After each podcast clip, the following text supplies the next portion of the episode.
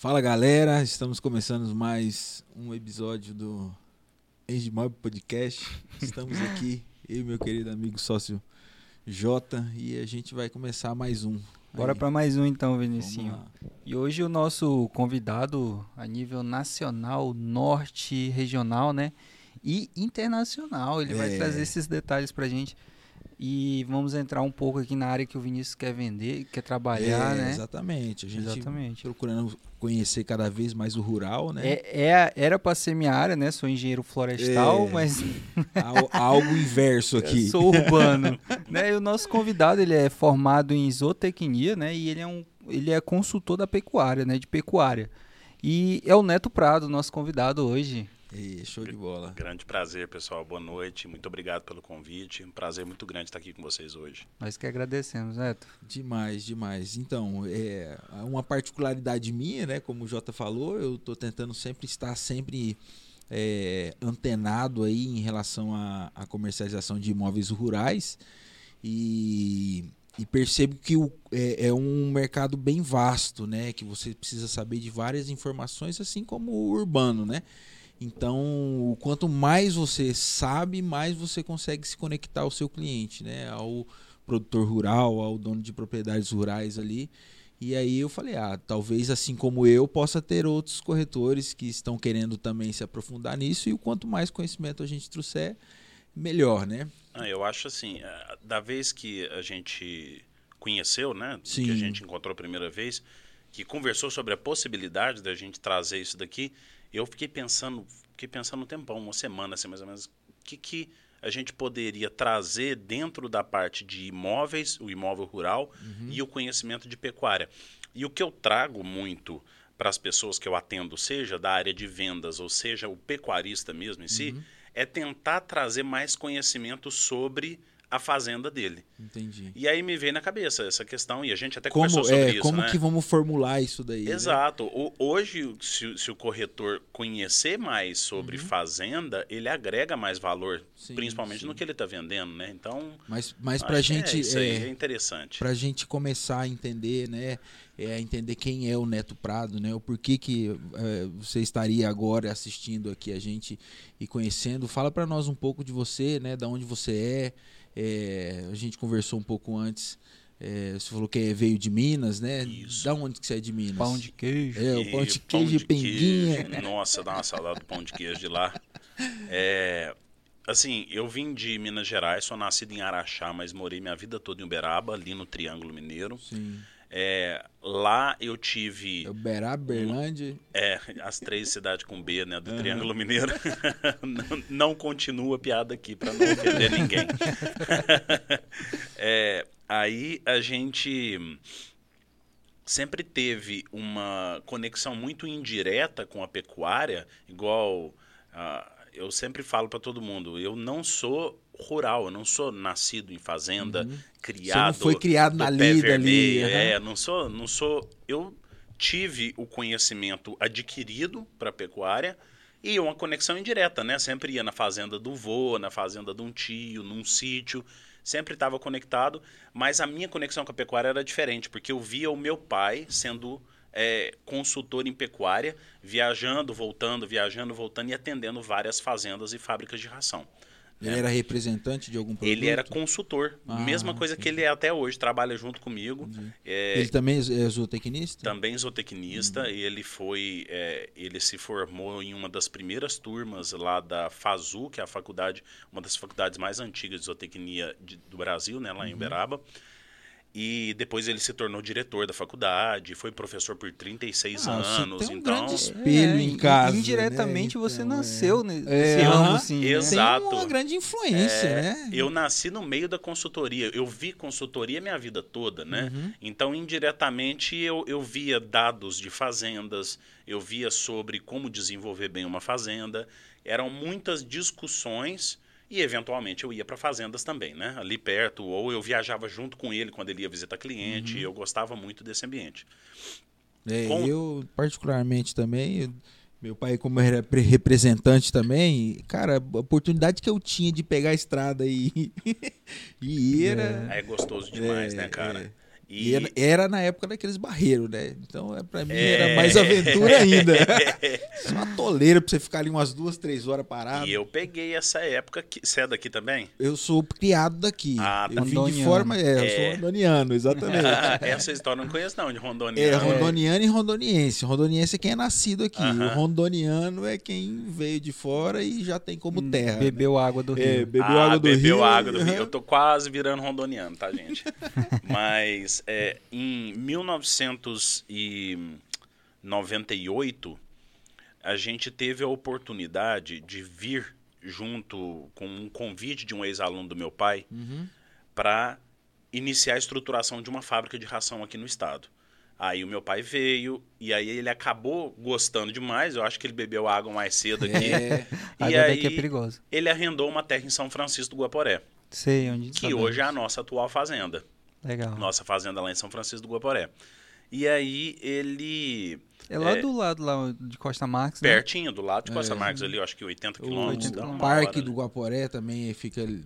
é próximo tu, é ali tudo ali também. perto, né? Então a gente tem o Vale do Guaporé A todo Fazenda ali. dos Caçóis também, são dos Caçóis. As do, a, a dos Cassol é. ali perto de Rolim de. Moura, Ah, por ali. É entendi. naquele meião ali. Rolim, entre Rolim e É Santa antes, Luzia. então, né? Que chega lá já vai vendo os outdoor lá, né? É, O negócio é, é, é tanta fazenda, né? Que tá, É, tá ali. Tá, tá ali, por ali, né? Tá naquele miolo naquele ali. miolo. Naquele mapa. E aí eu sempre, quando ela passou a ser nossa fazenda, ali em meados de 2003, mais ou menos, quando Uhum. a gente adquiriu a fazenda, aí eu vinha, eu era moleque, vinha de férias, eu vinha nas férias de julho e nas férias de dezembro, Uhum. e sempre. E eu vinha de ônibus de Uberaba a Jiparaná, Nossa. depois pegava outro em Jiparaná, Castigo, é. e na época era esses barreiros que você falou, vinha de Jiparaná até São Francisco, depois de São Francisco eu pegava outro catajeca para dentro da fazenda. Na época que a ponte ali da entrada ali de Rolim de Moura ali é, Já era fiz- só um lado, né? Já fiz baldeamento demais naquela Ali ponte. de balsa, né? Cara, e, e isso não é tão longe, porque em 2016 eu fui pra lá com, com antes, Costa Marques ainda era o, o Lameiro. Eu fui É. de Civic ainda. Pois é. Então, aí a gente tem aí Não tinha uma. ponte. é, eu tive uma relação com Rondônia muito boa, né? Sempre gostei muito de Rondônia e conheço Rondônia já há muitos anos, né? Venho desde os meus 14, 15 anos mais ou menos. E aí eu meados aí de 2009 me formei em zootecnia, Nun- nunca pensei em fazer outro curso porque já vivia ali dentro. E antes de me formar eu já estava trabalhando no ramo, né? Pegava aquelas coisas que, que estagiário geralmente é designado para fazer, né? Aquelas coisas que ninguém gosta de fazer, joga para o É. estagiário. E acabou virando meu trabalho. E eu já fazia muito aquilo, papelada, é, era muito é, formulação para registrar dentro do Ministério da Agricultura. Fórmula de fábrica de ração, registrar dentro do Ministério da Agricultura, ninguém gostava de fazer aquilo. Aí eu pegava e fazia. Então eu fui trabalhando com aquilo já um, um ano mais ou menos antes de formar. Formei, ao invés de seguir é, o mesmo caminho que muitos professores direcionavam a gente para fazer, vai fazer mestrado, vai fazer doutorado. Não, fui direto para o campo. Fui para ser consultor. Eu brinco que é a maior cagada que eu fiz na minha vida, porque eu tomei porrada já no começo já. Porque para ser consultor você tem que ter experiência e eu não tinha nada de experiência. Então tomei muita porrada, mas acre- Aprendeu muito acredito também, que né? amadureci É. rápido Né, e, a, tecnicamente. e a galera bruta, né? Se você É, se gaguejar, ele te engole lá, né? Não, não, eu não posso, eu não posso mais fazer a barba não. Se eu fizer isso aqui e tirar, o povo acha que eu tenho Essa criança aqui 20 e trabalhando. poucos anos e fala: "O que que eu sei aqui na minha fazenda, É, nessa idade tá querendo me ensinar?" pitaco. Nunca pisou é. na bosta do boi aqui. O que, que você está querendo me ensinar aqui? Então aí a gente fica nesse. é, é, nesse convívio, ainda é um convívio muito tradicionalista, né? Com Sim. o pecuarista. Existe essa relação ainda de dificuldade de lidar com o tradicional e tentar trazer, porque hoje a pecuária também é tecnológica. Sim. E quando eu falo tecnológica, eu não estou falando de robozinho, computador só, não. Estou falando de intensificação, estou falando de adubação, estou É. falando de aumentar a lotação. É, ao longo dos anos foram tendo estudos para comprovar isso, né? Exato. Então, é, o que a gente via lá, eu, eu também sempre fui na minha infância, como eu fui criado no interior, eu sempre tive em sítio, chácara, fazenda, essas coisas. E você via que, assim, eu lembrava que eu era tudo meio que de qualquer jeito, entendeu? É, Sem calcular muito, entendeu? antigamente Era do cara comprar o boi mão, cobrir assim, as vacas. Calcário, né? Pega na mão aqui. É, É, sorte, é. aham. Não, e, e assim, é, antigamente Mal a, passou enxada, né? a margem do boi era muito boa, né? A Sim. gente tinha o boi, é, quem era boiadeiro era tinha até o rei do gado, né? Na É. época era boiadeiro era sinônimo de ser rico. A Hoje história do Rei do Gado, a mais. dona, a dona Marta é de lá. Minha mãe é tá lá da, da história da terra do Rei Da do Gado. terra do rei do É, gado. aham. Aí, que é um cara que existiu mesmo, um cara que tinha uma boiada enorme lá. Pois é, e aí a margem era tipo de você vender um boi, você comprava de 4 a 5 bezerros. Hoje você compra dois. A margem reduziu muito. Então, as práticas que se faziam antigamente não se fazem mais, não, não se dá mais lucro na pecuária de hoje com essas práticas antigas. E é muito comum na pecuária a gente ter o pecuarista que faz a mesma coisa que o pai fazia, que faz a mesma coisa que o avô fazia. Então a minha ideia é o que, desde que eu sou consultor até hoje, é trazer essa não digo nem conhecimento, porque o conhecimento vem depois da conscientização, mas trazer a conscientização para dentro da fazenda, para o pecuarista entender que a fazenda dele deve ser vista como números, como uma empresa, para depois ele começar a tratar a fazenda como algo que pode trazer lucro para ele. E aí depois guiar ele nesse caminho para conseguir gerar lucro, conseguir fazer a fazenda dele ser uma fonte de renda viável para ele, né? Então essa já é o que eu venho fazendo aí há 14, indo para 15 anos já. Eu já venho fazendo isso lá em Minas Gerais. Aí teve um intervalo de tempo aí de três anos lá em Minas que eu fui professor na faculdade, lá na FASU, eh, nos cursos de agronomia, zootecnia e gestão do agronegócio. E aí depois eu dei, dei aula por uns dois anos nesse período também na pós-graduação lá também. Isso tudo ah, em Paraná. Tudo em Uberaba, Uberaba, tudo lá em Minas. entendi. Aí, no ano de 2015, eu pensei assim: agora eu vou fazer o mestrado, agora eu quero correr atrás do mestrado. E aí foi chegando pro final do ano, já estava ajeitando tudo pro mestrado. O, o Robson, que é o falecido dono da Big Sal, ele era o dono da Big Sal antes da Big Sal ser vendida, né? Que faleceu no, no acidente de avião. É, ele entrou em contato comigo e falou: estamos estruturando um departamento técnico e precisamos de alguém para ajudar a gente a conduzir o departamento técnico. Eu trabalhava na consultoria, eu trabalhava ajudando a criar descritivos de cargo. Falar assim, então, beleza, Robson, você precisa de um cara assim, assim, assim, assim, assim.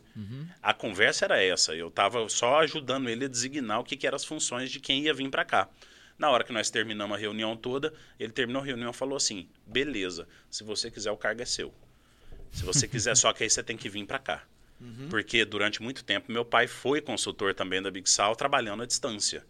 Aí nesse meio tempo ele virou sócio e veio para cá e mudou. Mudou bem antes de mim, ele mudou em 2011. Aí é, eu já estava assim numa fase, eu já ia largar bastante coisa para começar o mestrado. Só aproveitei que eu ia largar bastante coisa e conversei com a minha esposa. Falei, e aí, o que, que você acha da ideia? Porque é uma mudança gigantesca, né? Você vai sair de Minas, você vai para Rondônia. E, quiçá, para sempre, né? Vamos dizer assim, Sim, é. a, a região é extremamente promissora. Então, conversei com ela seriamente. Falei, olha, e aí? A gente tinha acabado de casar, tinha um ano de casado. Aí ela pegou e falou assim... É lógico, depois de bastante conversa, né? Aí ela pegou e falou assim... Não é simples assim. eu, né? eu topo, eu tô junta. Vamos embora? Eu falei, bora então. Aí juntamos as coisas, viemos para cá em fevereiro de 2016. Eu cheguei em fevereiro, ela chegou no final de abril. Eu vim, ajeitei tudo, né, tal. E aí começou. Comecei trabalhando na Big Sal como, como funcionário, eu era é, líder do departamento técnico. E aí depois, em 2019, eu me desliguei da empresa e comecei a trabalhar, é, abri a consultoria novamente. Nem é abrir, né? Era a mesma empresa, inclusive. Sim, só deu O segmento. mesmo CNPJ. Dei segmento nela aqui. E o pessoal da Big Sal falou: Neto, é, você você vai trabalhar prestando consultoria para o quê? Fazenda, fábrica? Eu falei, mesma coisa que eu já fazia antes. Eles falaram, então a gente quer consultoria sua. Organizamos, continuei fazendo a mesma coisa, eu só desliguei no papel mesmo, porque a função não parou nem uma semana. Continuou do mesmo jeito, as visitas. Só que aí eu não tinha mais equipe minha. Então, ou seja, eu tirei a- aquela questão mais burocrática da função e fiquei com o campo mesmo. Então, hoje eu trabalho. Isso ligado à Big Sal. Hoje a Big Sal é um cliente da Prado, que é a minha empresa hoje. É, só que é um cliente que hoje ela ocupa basicamente 90% do meu trabalho hoje, né? Então, ela é um cliente que eu presto consultoria para os clientes. Eles, têm, ele, eles têm unidades em de Paraná em que local mais do estado? Então, hoje a, a Bixal ela está centralizada em Paraná. Então, a indústria é em Paraná. E ela trabalha com o modelo de representantes. Então, hoje ela tem é, eu posso estar muito enganado, mas cerca de 120, 130 representantes espalhados, espalhados Rondônia, Acre, Amazonas, Roraima e norte do Mato Grosso. Então eu, eu atendo toda essa galera. Uhum. Presto consultoria para o representante, por exemplo, tem que dar uma, um treinamento para uma equipe nova dele, tem que uhum. dar um uhum. treinamento para o representante, às vezes ele está começando agora. Tem representante que já vive de pecuária há muito tempo, tem representante que nunca viu nada de pecuária. A gente dá o treinamento para essa galera. Dou treinamento para a equipe técnica interna da fábrica, mesmo supervisores, gerentes, tudo lá dentro. Participo da formulação dos produtos da Big Sal. Hoje, 100% dos, dos produtos da Big Sal, hoje não, né? Até a entrada da Trau Nutrition, adquiri a Big Sal. E eu e o meu pai éramos os dois formuladores. Aí hoje tem a equipe da Trau, que é a dona da Belma também, né? Uhum. Então ela, ela adquiriu a Big Sal. A Belma também é nutrição animal? A Belma é nutrição animal também, a nível nacional. E a Trau Nutrition é a dona dela. Agora a Trau Nutrition é a dona da Big Sal. Então, como diz, é irmão de pai, mas é Sim. é concorrente ainda do mesmo jeito, né? E aí a equipe de formulação deles também agora entrou dentro da idealização dos produtos lá dentro. Então é idealização de produto, treinamento de pessoal, é atendimento pré-venda, durante a venda, pós-venda, acompanhamento de resultado lá dentro do cliente, tudo voltado à nutrição animal. Uhum. A minha especialização é manejo de pastagens e outra especialização em gestão empresarial. O que, o que seria o manejo de pastagens? É. O manejo de pastagens envolve tudo desde o processo do plantio do pasto uhum. até o processo de você. É, porque o pasto, primeiro lugar, que aí a gente vai conseguir conectar no porquê, uhum. o que, que é o manejo de pastagens, né? O pasto é o principal alimento do boi. Enquanto o boi está comendo um produto de uma empresa de nutrição animal, está comendo ali 100, 200 gramas ali no coxo por dia, ele está comendo 50 quilos de pasto.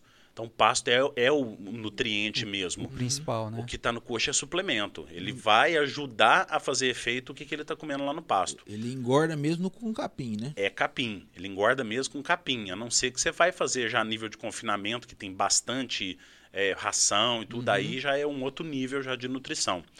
Mas o capim é a base nutricional dele, né? Se bem feito, ele engorda muito bem com capim. Então, o manejo de pastagem é a gente prover o máximo de estratégia possível para que o pasto continue produzindo bem para o boi ter o que comer. Hoje, se você viajar, a maioria das fazendas que você passa na beira da estrada, o pasto parece um campinho de futebol. O é, boi, por exemplo, vão, vão falar que. O, o boi passa o, frio numa hora dessa, né? Pois é. A gente tem, tem a brincadeira, ser... né? Se bater vento na canela, o boi emagrece. É. a gente tem essa brincadeira, né? Mas por quê? Vamos pegar aí um pasto mais comum que muita gente conhece, que é o braquiarão. Né? Uhum. O braquiarão ele é um pasto que ele tem que ser manejado na altura máxima de 40 centímetros. É isso daqui, ó. Agora, que tanto de braquiarão que você não conhece que está dessa altura assim nos é, lugares? É, exatamente. Então, o braquiarão, a altura máxima dele é isso daqui, 40... Mas aí, aí faz o quê? Nessa altura você já coloca o, o boi para pastar? Exatamente. Nessa altura, você coloca o boi para pastar lá dentro. Hoje é muito famoso o tal do pastejo rotacionado, né? Sim. Que você ah, divide tá vários Você vai lá e prepara o outro. É. Exatamente. É tipo o campinho do futebol, que a gente tem que de vez em quando dar um... uma amassada lá. É. Só que aí o negócio é o quê? Esse tipo de pasto, assim como vários outros, você tem que baixar ele uhum. até no máximo 20 centímetros, o caso do braquiarão. No máximo 20 centímetros. O que, que acontece se você baixar mais do que isso e virar campinho de futebol? Com 20 centímetros, ele demora cerca de, isso aí varia de região para região, uhum. de 20 a 25 dias para alcançar, dos 20 centímetros até o 40 de novo. 20 a 25 dias.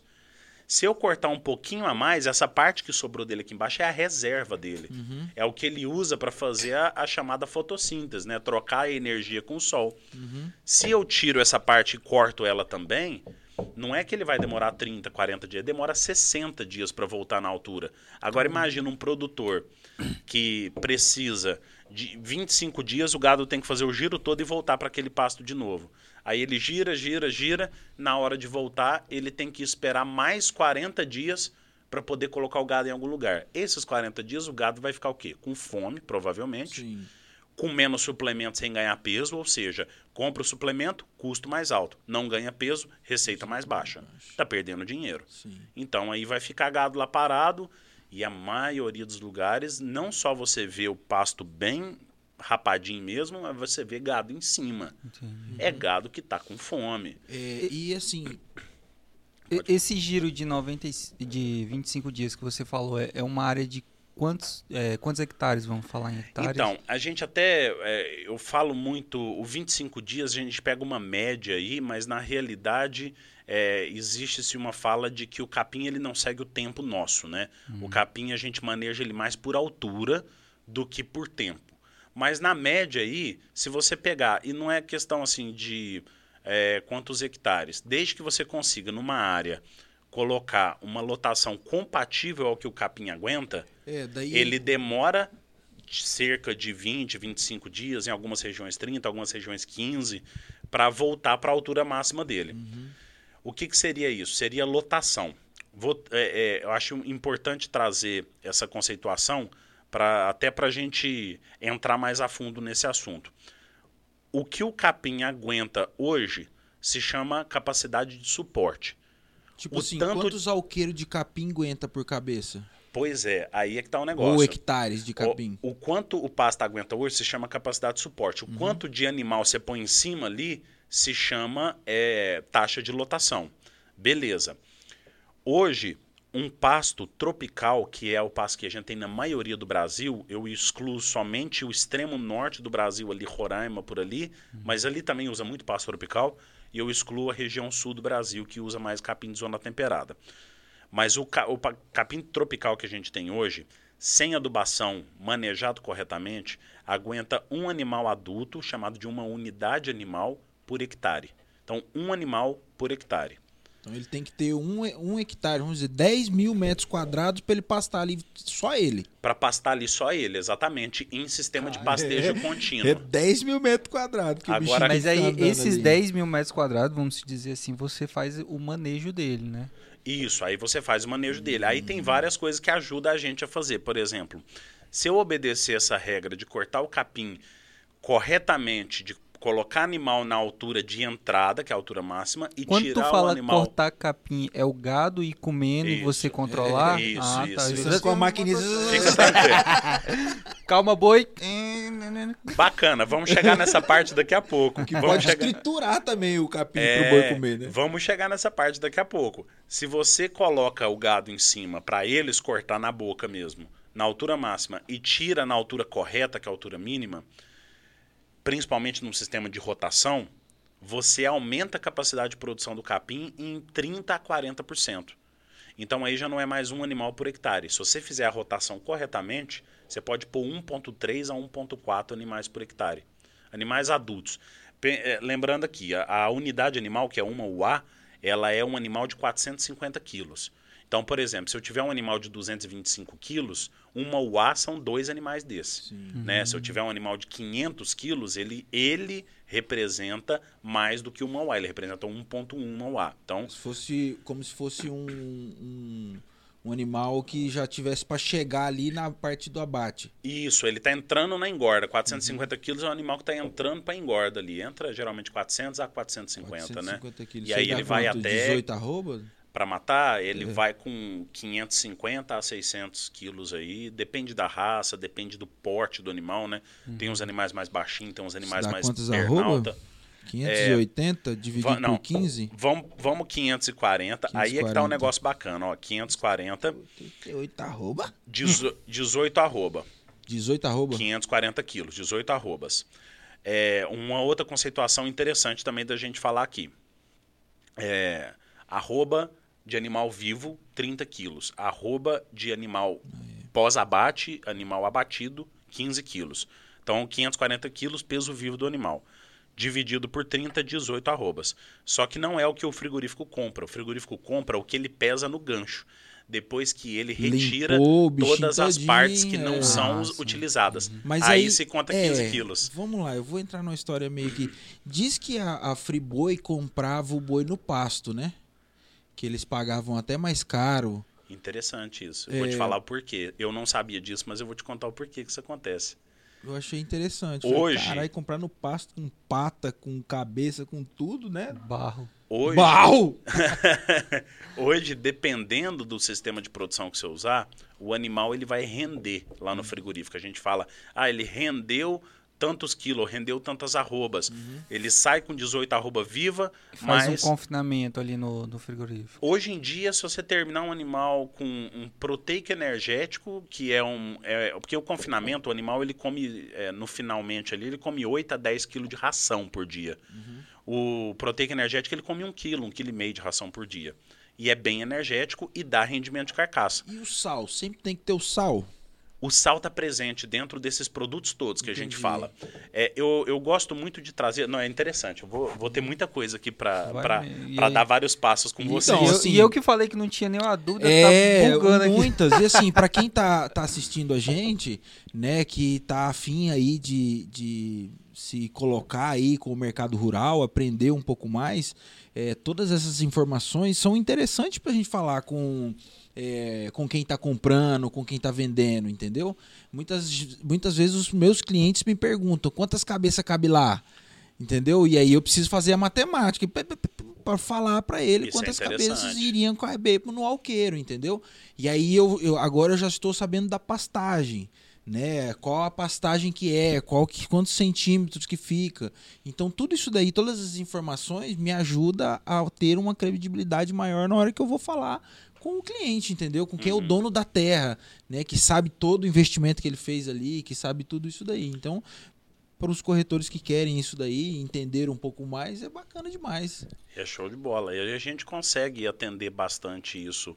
é, principalmente hoje através da internet, né? A internet Sim. hoje propicia a gente conseguir alcançar muita gente, né? Sim.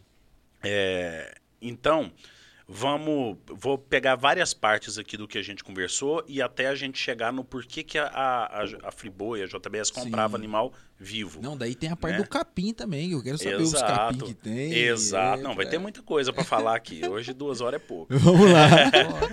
É, a gente. Primeiro ponto, há muito tempo atrás, para poder ajudar a explicar tanto para o vendedor quanto para o pecuarista de uma forma mais didática, eu criei um, um termo que eu chamo de escadaria da suplementação. Eu comparo os níveis de suplemento com uma escada. Você começa com é, o que, que é a suplementação mais básica de todas? Sal branco, que nem é suplementação, Sim. é necessidade fisiológica do animal. Ele precisa consumir sal branco. O sal branco tem só dois nutrientes: sódio e cloro. Só que é o NaCl, é o mesmo sal branco de cozinha nosso, né? E também tem o iodo dentro dele que evita dele dar, que a gente fala que é o sal iodado, né? Evita dele dar papeira, né? Que era muito comum antigamente, por isso que adicionaram iodo tanto no sal nosso quanto no sal dos animais. Esses três nutrientes é só para ele, vamos dizer assim, sobreviver. Se não tivesse o sal branco, os animais comiam e eles lambiam terra, lambiam no barreiro em locais com mais mineral concentrado. Então, abaixo de tudo está o sal branco. Primeiro degrau depois do sal branco vem o sal mineral. Sal mineral é uma suplementação que o animal come de 60 a 80 gramas por dia, no caso dos bezerros e garrotes, e no caso de vaca de cria, de 100 a 150 gramas por dia, sal mineral. Serve para dar todos os minerais necessários para a vaca e fazer o metabolismo básico dela, para ela fazer o dia a dia dela. Ela parir, ela en- entrar em processo de cio, ela poder sobreviver, cuidar do bezerro dela e passar por tudo isso. Né? E para o boi para o garrote, basicamente sobreviver, crescer e ganhar peso. Saiu do sal mineral, você entra no sal adensado. 200 gramas, 250 gramas. Você está aumentando o consumo, aumenta o desempenho. Próximo degrau, proteinado de baixo consumo. 0,1% do peso vivo, que é o quê? Um animal de 400 quilos come 400, 500 gramas por dia. Próximo passo, proteico energético, é o famoso energético que o povo fala. Ah, vou dar um energético pro boi aqui. É o, o povo brinca muito assim, pro boi comer um quilo e ganhar um quilo. Né? Porque geralmente é um resultado aproximado que tem de um animal que come um quilo de produto por dia ganhar um quilo. Olha, nós saímos de 50 gramas. É. Já estamos em um quilo já de produto por dia. Cada produto tem uma função diferente Mas é no um organismo do produto também animal. do caralho, né? É, Porque, vou- caralho, vou você... tomar. Aham. tomar é, um quilo, rapaz, é... Tipo assim, É. se ele comer lá 10 quilos no dia, no outro dia ele vai estar com mais 10 quilos. Ah, mas aí é que tá. É uma é um, mais ser um, é-. É, é mais uma brincadeira que o pessoal tá. fala de come um quilo ganha Ah, um, tá, entendeu? é, aham. É mais uma brincadeira Porque isso, né? é bom que, que é uma brincadeira. o, o negócio é, Eu tava é, levando a sério a depois disso vem o energético que come 2 quilos por dia. Sim. Geralmente o que come 2 quilos, o animal ganha 1,1 kg, ganha 1,70 kg Tá por aí. também, né? Aí vai falar assim, ah, mas e aí, Neto? É, eu prefiro um que come um quilo ganha um quilo do que um que come dois quilos e ganha um quilo e cem. Gente, hoje 100 gramas de ganho de peso diário para um animal representa muita coisa na lucratividade da fazenda. Ela aumenta a rentabilidade, 100 gramas aumenta a re- a rentabilidade em cerca de 0,8% ao mês. Você pegar um lote, Praticamente 80% a mais todo mês. Exato. É, ele vai. 80, assim, é, você pega um lote de todo o custo que você teve com o custo de compra do animal.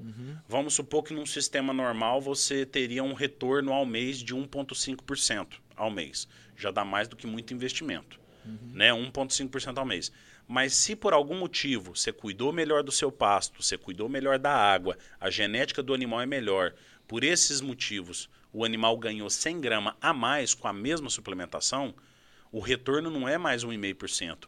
O retorno já é mais 0,8 ponto percentual. Então já é 2,3% ao mês que o cara tem de retorno. Então a pecuária ela pode ser muito lucrativa, mas para quem não faz direito e não cuida desse tripé que a gente fala, o tripé é genética, nutrição e manejo. Se não cuidar de tudo isso junto, o animal ele está fadado a comer muito produto e não ganhar nada de peso. E aí a gente vai andando. E aí, quanto mais demora, mais ele engordar, mais tem prejuízo, né? mas tem prejuízo, porque o boi, é, muito pecuarista não considera, mas o boi ele paga uma diária na fazenda, ele custa uma diária, não vou nem falar paga, né? Se ele pagasse estava ótimo. Mas ele custa uma diária na fazenda dele, que hoje eu estimo, eu chamo de diária operacional mais é, aluguel de pasto seu mesmo, por, por mais que o pasto seja seu, mas você está alugando, aham. em torno de 1,50 por dia. Quanto mais tempo o animal passa na fazenda, mais tempo ele fica pagando esse 1,50 por dia. Por isso que hoje não é viável mais um animal morrer com 4 a 5 anos de idade. Hoje o animal está tá sendo abatido aí com 3 anos, 3 anos e meio já é velho já. Então aí já é animal daí para baixo já que vai sendo abatido. Então, e à medida que vai subindo, aí a gente chegou no proteico energético. A partir desse ponto de 2 quilos por dia, um proteico energético consome bastante coisa, o animal começa a fazer um processo de troca. Ele começa, o tanto que você coloca no coxo para ele, ele deixa de comer no pasto. Então, se o cara usar esse tipo de intensificação, aonde ele botava um animal, ele pode pôr dois. Então, vai aumentando. É, é- esse tanto é, é o que a gente chama de 1% do peso vivo. Um animal adulto, um animal de 450, 500 quilos, é 5 quilos de ração. Com 5 quilos de ração, aonde eu punha um animal, agora eu posso pôr dois. E, a- e a demora dessa engorda aí diminui também, né? Com certeza. Hoje um animal comendo com um pasto de ótima qualidade, porque 5 kg de ração é metade da boia dele, né? Sim. Ele ainda vai comer o que ele comia 50 kg de capim, ele vai comer agora 25 kg de capim. Mas se o capim tiver ruim, ainda o desempenho não é tão bom. Mas se tiver tudo em cima, tudo bacana, ele ganha, vamos dizer aí, um quilo e meio por dia. Um quilo e meio por dia já reduz muito o tempo dele. Então a gente consegue Acabei de- acelerar bem. Acabei de lembrar ali que eu, eu achei ali um pasto para arrendar, viu? Se tiver algum cliente. E, e- e- e esses 1,50 envolve tudo? Ração, vacina? Hoje, se o produtor ele pegar é, uma. Vamos supor que ele pega para fazer o fluxo de caixa da fazenda dele. Tudo que ele compra, tudo que ele vende, ele anota num papel. Ah, é um, um saco de prego, tanto. É, vermífugo, tanto. Comprei sal mineral, tanto. Comprei ração, tanto. Comprei milho, tanto. Ah, vendi um lote de boi, tanto. Faz um fluxo de caixa completo, no ano inteiro. Depois você pega e categoriza cada uma dessas compras e vendas suas. O que for compra de animais é uma categoria. o que for artigos para pastagem, tudo, desde cerca até semente de pasto, até diária de peão que trabalhou é, é, fazendo acero, trabalhou fazendo cerca, tudo envolvendo. Você categoriza como despesa de pasto. É, você alimentação dos animais, categoriza como alimentação dos animais. A venda dos animais entra na parte de receita, categoriza tudo. Depois que categorizou tudo, o custo de suplementação é um custo variável. Então ele entra como cada categoria tem o seu custo específico. Aí, custo de suplementação. Você separa ele de toda a soma que você fez, tira ele. Depois você pega custo de compra dos animais. Ele não entra no custo de produção, uhum. porque ele é aquisição de como se eu estivesse comprando um ingrediente para fabricar alguma coisa, né? Estou uhum. comprando um animal para fabricar carne nele, depois vender. Então é custo de aquisição isso daí. Separa ele também, tira fora. Então aí é o custo de suplementação, o custo de compra dos animais. Tudo o que sobrar fora isso tudo que eu falei entra no custo operacional mais pastagens. Quero segregar mais ainda, quero separar esses dois. É, tudo relacionado à pastagem eu segrego. Né? Isso então, aí desde a, da, de preparar o solo, plantar, esperar nascer. Tudo entra em custo de pastagem. Uhum. Eu vou, vou, até, vou até repetir aqui, porque eu acho que eu falei custo de pastagem duas vezes. Primeiro, você separa custo de aquisição de animais. Segundo, você separa o custo de alimentação dos animais. Então, entra suplemento mineral, é, o suplemento uma ração, um milho, às vezes o cara bate a ração na fazenda dele, então entra o milho, entra tudo de alimentação e o custo de pastagem, que entra tudo isso que você falou, compra de semente, tudo relacionado ao manejo de pasto, a gente coloca aqui. A gente ainda ficou de falar ainda o que, que é o manejo de pastagem, né? Vamos voltar lá. Tá. Tudo que sobrou é operacional. Pagamento de peão, internet da fazenda, energia, é, entra é, manutenção de casa, Entra tudo, tudo, tudo que não faz parte dessas três categorias entra no custo operacional. Soma tudo, divide por 365 dias, divide pela quantidade de animal na fazenda. Você tem a diária operacional de cada animal na fazenda. Seja bezerro, seja boi, seja vaca, vai pagar o mesmo tanto de diária operacional na fazenda. Por quê? Porque é um custo fixo. Custo sim. fixo, ele não, não identifica categoria animal. Custo variável, sim. Porque um garrote do mesmo produto, então, o garrote é... come 500 gramas por dia. Uma vaca vai comer 700 gramas por dia, um bezerro vai comer 200 gramas por dia. Então o custo de cada um é diferente. Sim. Então aí a gente tem essas separações de custo na fazenda. Isso foi respondendo o que, que é os 1,50 lá que eu te falei. Ah, sim. Tá é. nessa média mais ou menos. É. Legal, isso aí. É, isso daí assim, para quem tá pegando agora, né, uma uma propriedade rural para cuidar, para mexer, é, não tem ainda esse ano, né, começar a fazer essas anotações, né?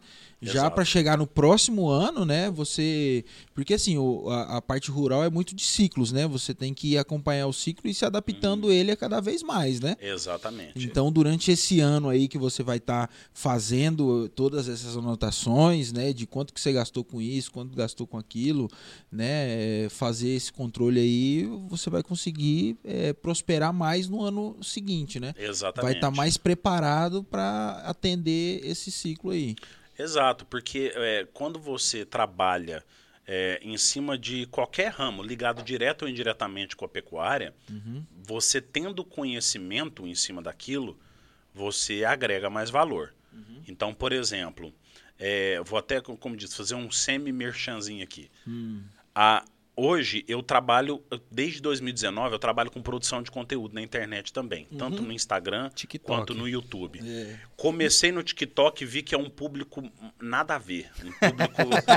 Não é o público que você quer atingir. Cara, era cada comentário bizarro que eu recebi. Eu, eu, bati, eu bati 2 mil seguidores rapidinho, cara. Rapidinho eu bati 2 mil seguidores. Era legal, porque eu usava os mesmos conteúdos do Reels, do, do Shorts, do YouTube. Eu usava no TikTok. Eu aproveitava e jogava no TikTok. Subiu muito rápido.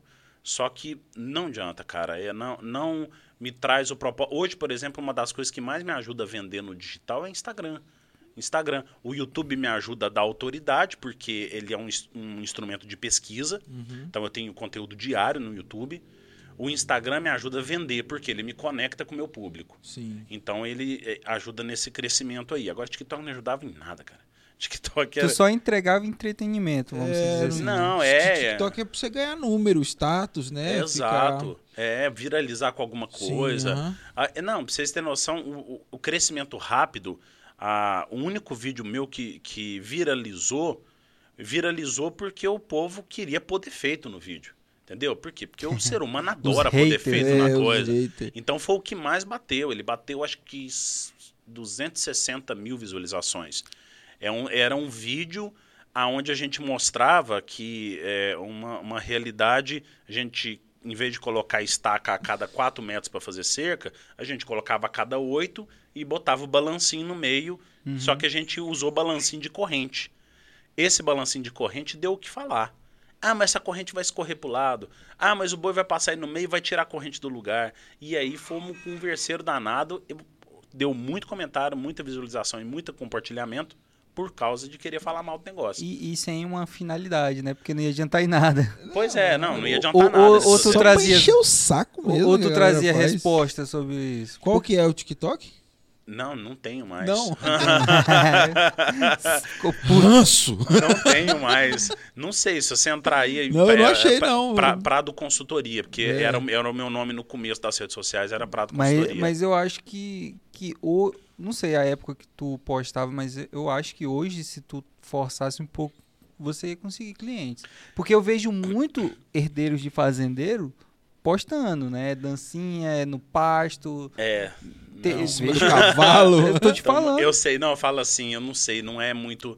é, hoje, o, o- dentro do- dos, dos valores que eu, eu reproduzo dentro da, do, do sistema que eu compartilho, do que eu falo, é, às vezes eu sou muito sério para conversar algumas coisas, sabe? Eu acho que meu público ia estranhar um pouco isso. Mas aí, vamos lá. É, não só por causa disso, da baixa produtividade, do baixo aproveitamento dos comentários que tinham. Mas hoje, uma rede social tocada a sério, ela dá muito trabalho, né? Então era uma rede social a mais. Hoje eu tenho uma pessoa para tocar o Instagram e eu tenho uma pessoa para tocar o YouTube. E eu ajudo nos dois ali, inclusive profissionais fantásticos que a gente a gente vem trabalhando. Hoje é tudo no digital. Eu não conheço pe- pessoalmente nenhum deles. Inclusive, o que me ajuda no YouTube é meu sócio hoje dentro dos produtos digitais. É o meu coprodutor e ele me ajuda na parte do YouTube. Eu tenho uma pessoa para me ajudar no Instagram, uma pessoa que me ajuda na edição de vídeos, que é lá de, de Joinville. Ele edita os vídeos para mim para o YouTube. Então, outro, dois no YouTube, né? Então, assim, para o TikTok, cedo ou tarde eu ia precisar arrumar mais uma Mais pessoa para ajudar no TikTok. Porque o algoritmo é diferente, é, o, a esquematização de vídeo é totalmente diferente. E aí eu ia ter que conduzir Não isso dá de uma pra forma postar diferente. algo muito sério lá, né? Tipo, tu tem que. Até dá. Dá? Só que. E, e até, até ganha bastante visualização. Inclusive, dava mais visualização do que o Instagram e o YouTube. Né? Só que é, não me trazia o público que eu preciso. E hoje eu filtro muito bem esse público que entra para dentro das redes sociais. Hoje a gente trabalha com tráfego orgânico e com tráfego pago também, tanto no YouTube quanto no Instagram.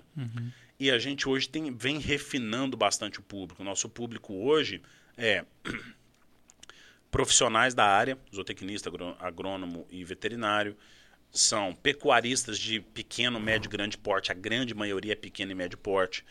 Tem é, entusiastas pela pecuária, pessoas que querem ter uma fazenda um dia, mas não tem. Tem muita gente desse jeito também ali dentro. É, corretores de imóveis rurais, a partir de hoje, Sim. vamos ter essas pessoas também, é tá? bom por É, dentro da- Não, sim, E- claro. e, e claro, não, e, nossa. e nós, e nós vamos conversar o porquê que é importante É. ter acesso a esse tipo de conteúdo também. Então, é, e lá dava muito o quê?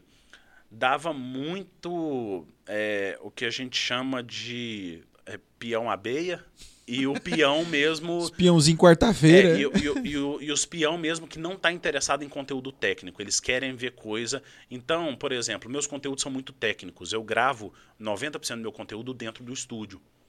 Que eu, eu, discuto coisas técnicas, coisas da fazenda, mas coisas técnicas. Muito pouco conteúdo eu tenho lá na fazenda mesmo, até mesmo uhum. porque eu moro 320 quilômetros da minha fazenda. Né? Então eu não tenho oportunidade de estar lá sempre gravando conteúdo. E quando eu vou, não tem tempo para gravar conteúdo lá, porque nós estamos trabalhando o tempo todo lá. Então, é, era muita gente reclamando que não tinha conteúdo na fazenda. No Instagram tem também, no YouTube tem uhum. também esse tipo de pessoa, mas é muito menos. Porque lá eles estão focados em uma coisa específica. Ele, o, YouTube, o pessoal vai mesmo, ah, vou lá estudar, né? O YouTube, o cara escreve, ele vai lá. É, eu, eu, por exemplo, no YouTube, é, eu e o Caio, que é esse meu sócio, a gente faz a, o estudo de pesquisa, que é o SEO, né? O estudo de mecanismo de pesquisa. Então, o que está sendo pesquisado mais agora? Vamos fazer uns vídeos sobre isso? Vamos. Aí a gente desenvolve um vídeo para quê? A pessoa vai entrar lá e vai falar assim: é, como fazer uma novilha ganhar uma arroba em 50 dias. Vai aparecer um vídeo meu lá. E se eu tiver bem posicionado o vídeo, é, as tags estiver feito corretamente, o texto feito corretamente, a thumb, o título, ele vai aparecer mais em cima. A chance da pessoa clicar é maior. Se for uma thumb chamativa, a pessoa vem entrar mais rápido. Então, tudo isso a gente tem que pensar por trás antes de publicar o vídeo e entra como um mecanismo de pesquisa. Legal. Agora, no Instagram, o que engaja muito o pessoal, hoje o, o, o Reels ele tá, tá fazendo um. Ele ajuda muito, principalmente crescimento de público, trazer gente nova para dentro. Mas nos, nos stories ajuda a conectar. A pessoa ela quer ver o que você fala, quer ver as coisas técnicas, quer tirar dúvida, posta caixinha de pergunta, a pessoa manda pergunta. Inclusive eu pus uma hoje mais cedo, tá lotado de pergunta lá dentro. A pessoa manda pergunta, eu respondo no story, a pessoa se sente mais próxima da gente. E aí ela quer ver você falando, ela quer ver você respondendo, ela quer conversar com você. Então tem esses é, objetivos diferentes, entendeu?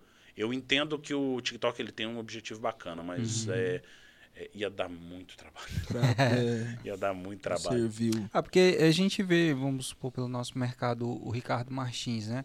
Ele começou a se posicionar numa época que era só garotada, só dancinha. Exato. E aí o cara, ele fala que o maior, um dos maiores faturamentos dele de 2022 foi vendendo pelo TikTok. Pois é. Entendeu? Pois é, mas e é um mercado. Eu sei, eu sei quem que é esse cara. Sim. Eu já vi ele já. E ele é famoso pra caramba. Sim, 2 milhões Inclusive ele vai estar tá aí, dia 25 de março no evento Olha, aí. Que bacana. Então, da mesma forma que um é, um corretor precisa se interessar em ir no evento desse para conhecer mais, né? uhum. né? Para ter um contato ali com um cara que é relevante, é, também faço o conteúdo, né? De entender é. mais o, o, sobre o rural em si, uhum. né? Vamos dizer, é, de uma pastagem, né? O cliente perguntar qual que é aquela pastagem, como faz para identificar. Ah, Você tem posso, algum... posso até voltar no que a gente estava falando. Sim, o Jota me sim. perguntou, vou para a gente entrar nessa parte do que, que pastagem é, usar é, exatamente. e tal. Jota perguntou o que é o manejo de pastagem. O manejo uhum. de pastagem é exatamente eu cuidar da forma como eu manejo a entrada e saída dos animais do pasto para manter o pasto na altura que eu quero, mais alto, uhum. mais baixo. Quero cortar ele um pouco mais com os animais para poder é, deixar ele brotar mais. Às vezes o pasto tem muita folha velha, talo, porque a formação da folha do, do, do, do, do capim, né, a formação do capim, ele tem estrutura de raiz, talo e folha, né? Se eu deixar crescer muito talo, a digestibilidade do capim cai, a qualidade dele cai uhum. muito. Isso acontece quando? Quando o capim cresce demais. É.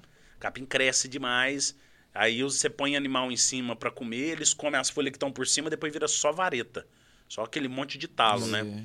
Aí entra roçadeirinha. aí tem que aí roçar. Vamos falar, por exemplo, se a gente Ou separar... fogo, né? Eu vejo que a galera coloca muito É, fogo. só que aí não pode, né? Não pode, exatamente. Claro é, que não pode. Ibama não nos veja. É, mas aí já eu... é uma denúncia isso aqui que eu vejo a galera fazendo. É, Lá não... perto de casa eles estão fazendo. Aí já não pode, né? Aí, assim, se fosse, se fosse colocar a hipótese do, do fogo, ela tem Hoje se estuda muita coisa prejudicial exatamente para reforçar mas, esse assim, negócio não pode. Existe, mas né? Quem quebra essa regra. Mas antigamente, é, principalmente antigamente, mas hoje também existe bastante.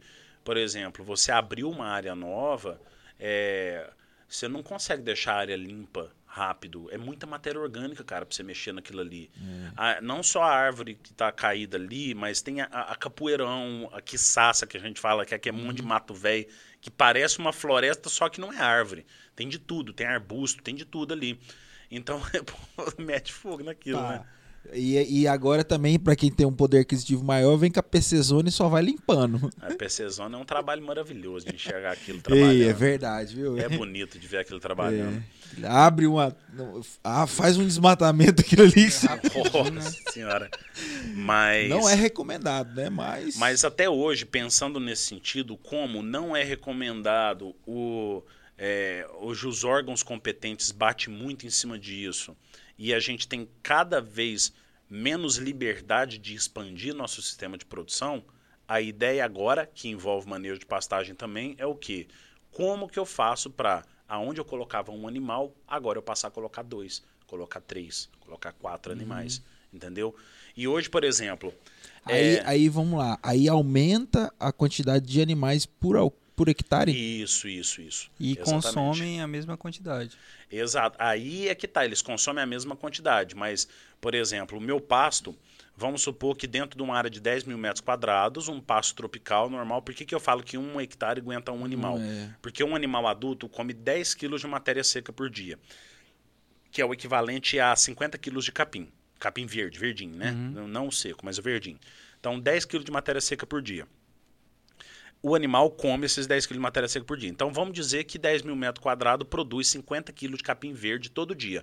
Ele, o pouquinho que ele cresce ali, se você somar tudo e cortar com a tesourinha e pesar tudo, dá 50 quilos de capim verde. Quem, que- alguém fez isso? É, Fez. quem foi o desgraçado que parou pra fazer Fez, só que o cara faz em um metro quadrado e multiplica por é, 10 mil. é. Pronto? Pronto, é. Simples. É, e outra coisa, não vai fazer isso todo dia, por exemplo. Existe até a, me- a metodologia do quadrado, né? O cara joga um quadrado, aí ele vai lá, corta no zero, aí ele volta lá, tipo, 30 dias depois, vê quanto o capim produziu em 30 dias, multiplica por 10 mil e divide por 30. Ele vai ter Uhum. quanto produziu por hectare. Faz no em diferentes climas também, né? Faz, diferentes solos, diferentes climas. Nosso Brasil tem muitos tipos de solo É, eu diferentes. já ia te entrar na parte dos solos. É, Exato. você entende bem pra a gente é, identificar, tipo assim, é, quando é um solo que tem muito, muita acidez, é, é fácil a gente olhar o solo e ver a cor dele, saber que é aquilo. E também terra boa, que fala que tem terra com bacuri, Uhum. se- é, que é terra boa. É, boa. É bom você falar disso. Por quê? Bacuri é, É. minhoca? Não, o bacuri é tipo é um um coqueirão, assim. Aqueles, ele é um é, uns coqueirão. Já ouvi falar que é ruim. é só É. nasce quando a terra é ruim. sabe? Não, quando a Ba- terra é Bacuri boa. é terra boa. É. Bacuri é terra muito boa. Terra, a gente brinca, é terra de Bacuri. Terra de Bacuri é terra Uhum. muito boa. É, vai parecer que eu não estou te respondendo, mas eu Sim. vou começar por essa parte e vou entrar na sua resposta. Uhum. A gente pega os grupos de pastagens que a gente tem disponível hoje no mercado e é uma cacetada de pastagem, tem muito. Embrapa lança pasto toda hora, Matsuda lança pasto toda hora, toda hora a gente tem uma variedade diferente. Sim. Mas eu gosto de separar esses pastos em dois tipos de pasto: pastos rústicos e pastos de alta produtividade. Pastos de alta produtividade, a gente precisa manejar eles de forma correta e de preferência, na verdade não poderia nem ter falado de preferência, obrigatoriamente adubado. Sim. E vamos, o principal exemplo é o Mombaça. Agora eu falo para você. Mombaça. Aham, capim Mombaça. Falo para você com tranquilidade. A cada 10 fazendas que eu visito, 8 tem Mombaça e não aduba. Ou seja, ele, ele fica totalmente degradado. Aí eu vou entrar no que, que é um pasto degradado. O pasto rústico, ele é um pasto já preparado para ser mal cuidado. As condições que ele aguenta são muito boas. Ele produz bem em condições de baixa qualidade. Pouca Solos chuva. Uhum. de baixa qualidade, ele produz bem. Pode ser pouca chuva, tem capim rústico que aguenta regiões mais secas, capim rústicos que aguenta muita umidade, por exemplo. Você já deve ter ouvido falar muito na, na morte do braquiarão. Sim. A morte do braquiarão é porque o braquiarão não é um capim que aguenta muita umidade. Uhum. Se tiver umidade excessiva no solo, aquela bola onde tem muita umidade, ele morre ali. Dá um fungo nele e esse fungo prolifera pela folha e morre o capim tudo. Então, temos vários capins com várias aptidões diferentes que a gente pode combinar isso dentro da terra e poder usar de uma forma que o manejo fique interessante. Aí o manejo seria exatamente colocar animal na hora certa, tirar animal na hora certa, roçar se precisar roçar, dividir um pasto que é muito grande, você divide ele em vários pedaços pequenos para ele aumentar a produtividade dele, né? Porque você é corta na aquele hora que dá certa. umas toiçonas assim? Quando manejado errado, sim. Ah. Ele dá umas tocerona grande. É, umas testosterona grandona assim. E quando ele é manejado errado, como que a gente identifica isso? Primeiro ponto, é, o que, que seria manejar um capim de altíssima produtividade errado? Colocar num solo ruim e Uhum. não, não devolver nutriente para o solo.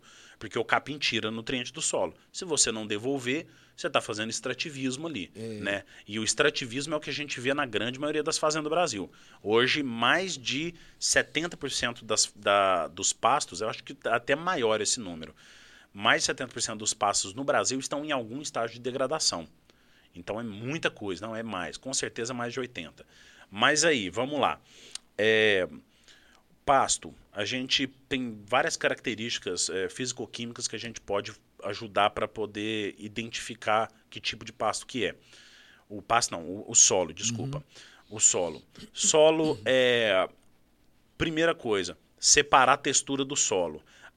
Existem três elementos que separam a textura do solo: argila, silt e areia. Argila, silt e A argila areia. é o fininho, fininho. O Sim. silt está entre a argila e a areia, e a areia é a granulometria maior. Quanto mais argiloso o solo, mais o nutriente demora para se movimentar dentro do solo, porque é bem Bem compactadão. colado, é. Então, por exemplo, você jogou calcário, ele vai demorar mais tempo para descer para a raiz. Uhum. Você jogou um fosfato, ele vai demorar mais tempo para descer para a raiz. Agora, um solo arenoso, você pode até imaginar, você pode até colocar na cabeça mesmo. Você botar uma caixa de areia e jogar água em cima, ela desce rápido. Desce, aham. Então, isso acontece com os nutrientes Tem também. mais vazios, né? Solo mais arenoso tem uma tendência a perder os nutrientes móveis mais rápido. Uhum. O solo mais argiloso retém. O que, que é um- um- o bom nesse meio do caminho? É exatamente o que, que é bom nesse, nessa textura? É estar mais ali no meio do caminho, um pouquinho mais pro lado argiloso, porque a gente quer reter. Por exemplo, se eu jogar um adubo, eu Uhum. quero que ele fique o máximo de tempo possível disponível para a planta. Quando eu tenho solo arenoso, não é necessariamente ruim, mas geralmente vender fazenda com solo arenoso É mais difícil. é mais difícil. É bem mais difícil. Por, Por quê? quê? Porque o pasto, como o nutriente não fica muito tempo lá dentro, pasto muito produtivo tem que tá, tem que estar adubando o tempo todo. Não e vinga. a- o nutriente do solo às vezes fica mais fraco, entendeu? Que é, uma terra que é mais nossa, fraca. É, que é, a É. nossa região ali pro lado da ponte ali, o Maitá, aquela, aquela região toda ali, tem um solo bem are- arenoso. Ali também, perto de Pimenta, tem um solo bem É, arenoso ali. Eu já, eu já Pimenta. tolei na areia ali, que foi a coisa mais horrível. Então, na hora que eu for mostrar pro cliente, pegar aquela mão de solo, ele não pode desfarelar na minha mão.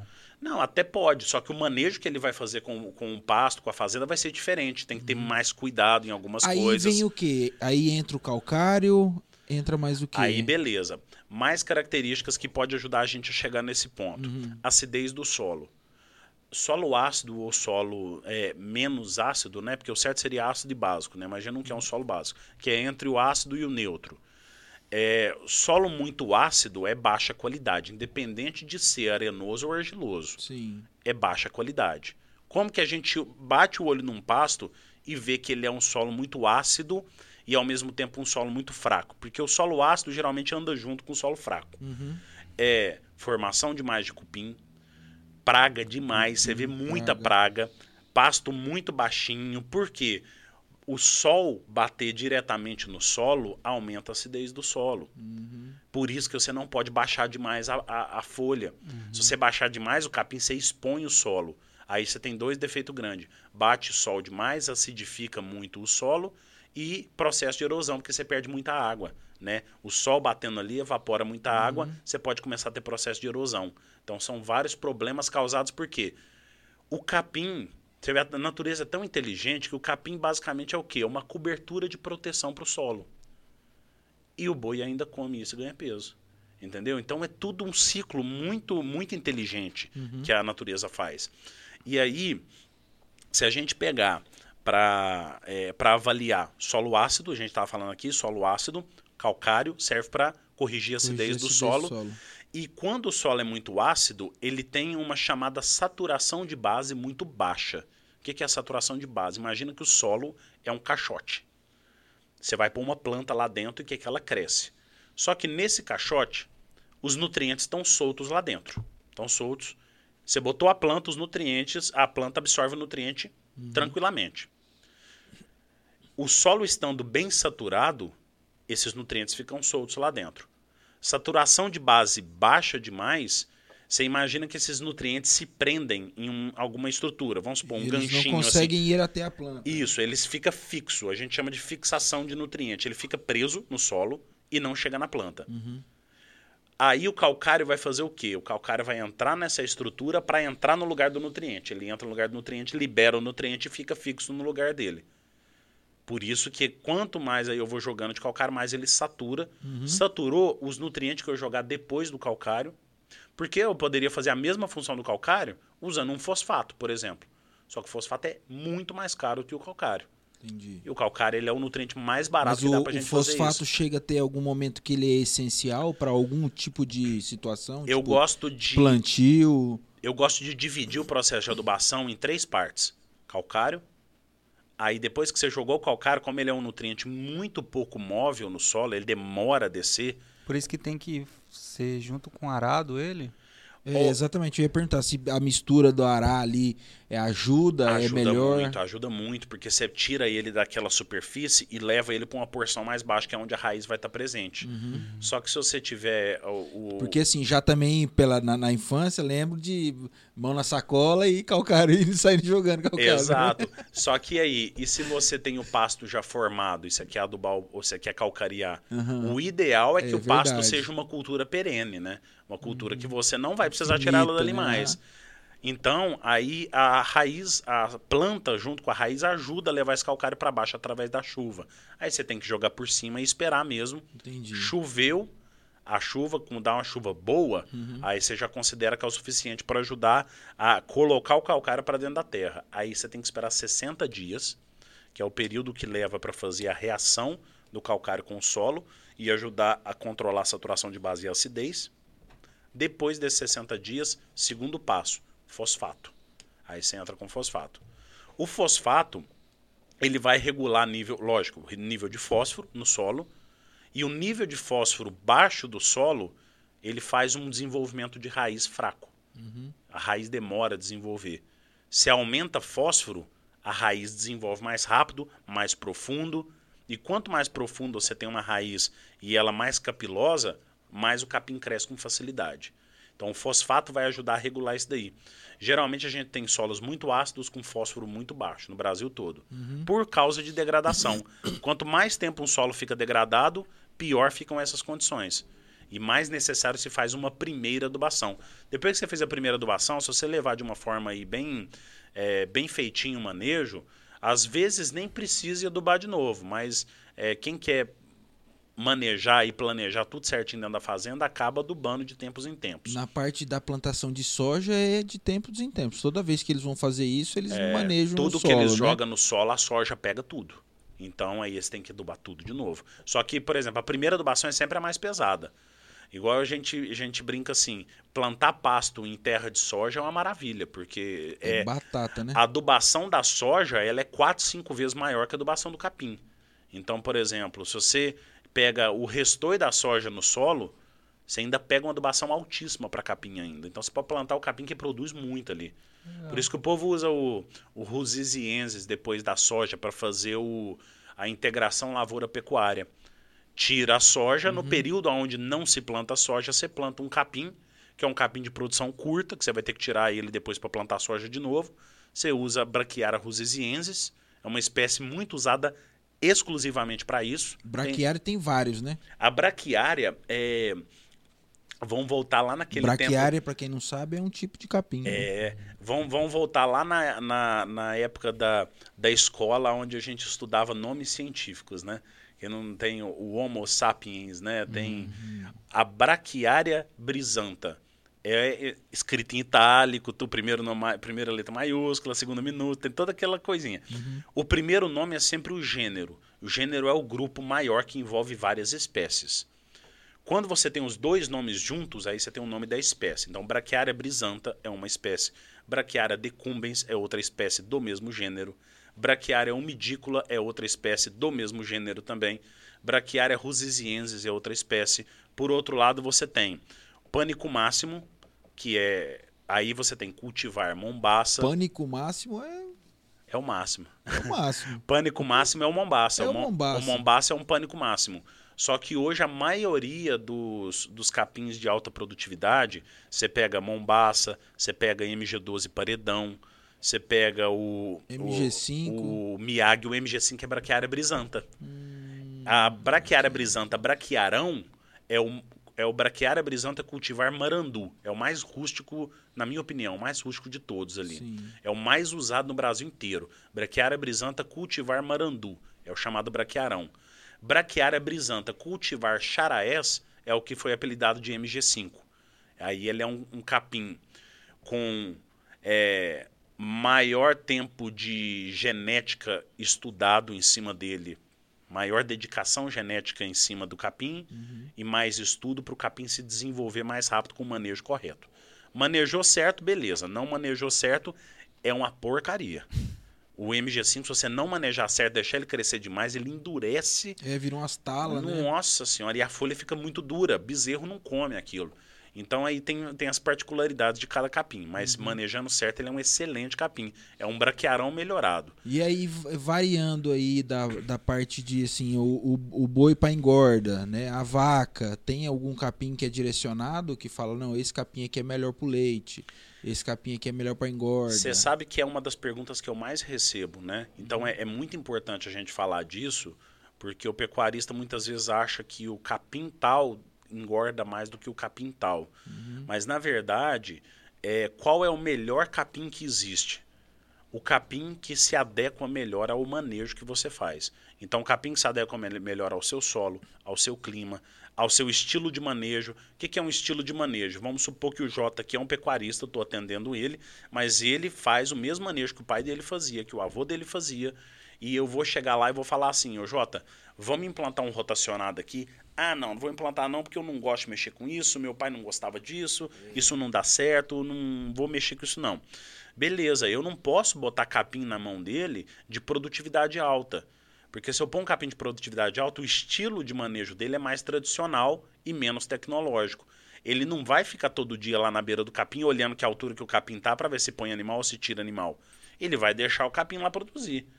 E aí vai, por exemplo, tem, tem lugar, você ter noção, o, o manejo de altura do, do Mombaça e dos primos do Mombaça, né? Mombaça Paredão, Miyagi, Zuri, tudo capim, tudo parente do Mombaça. É tudo da mesma espécie. A altura de manejo do Mombaça é 90 centímetros de altura. Então vamos pegar aqui, 90 centímetros, um pouco mais baixo que essa mesa aqui. 90 centímetros de altura. É a altura máxima do Mombaça.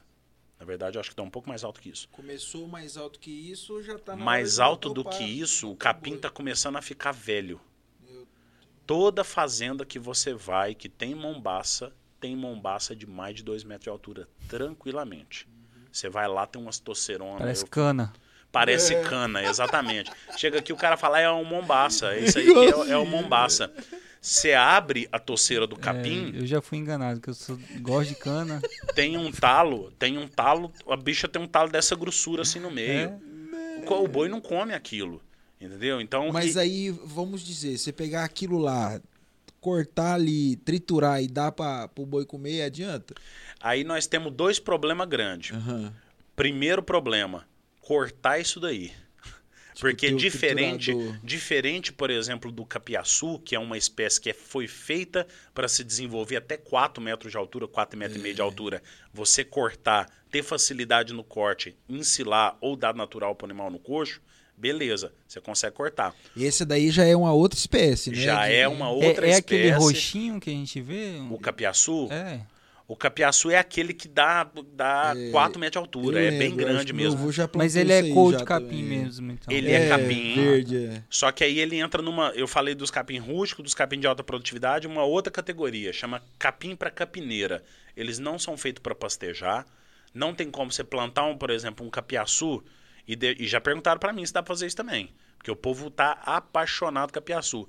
SEO do YouTube, se você escrever capiaçu, tá lá no topo.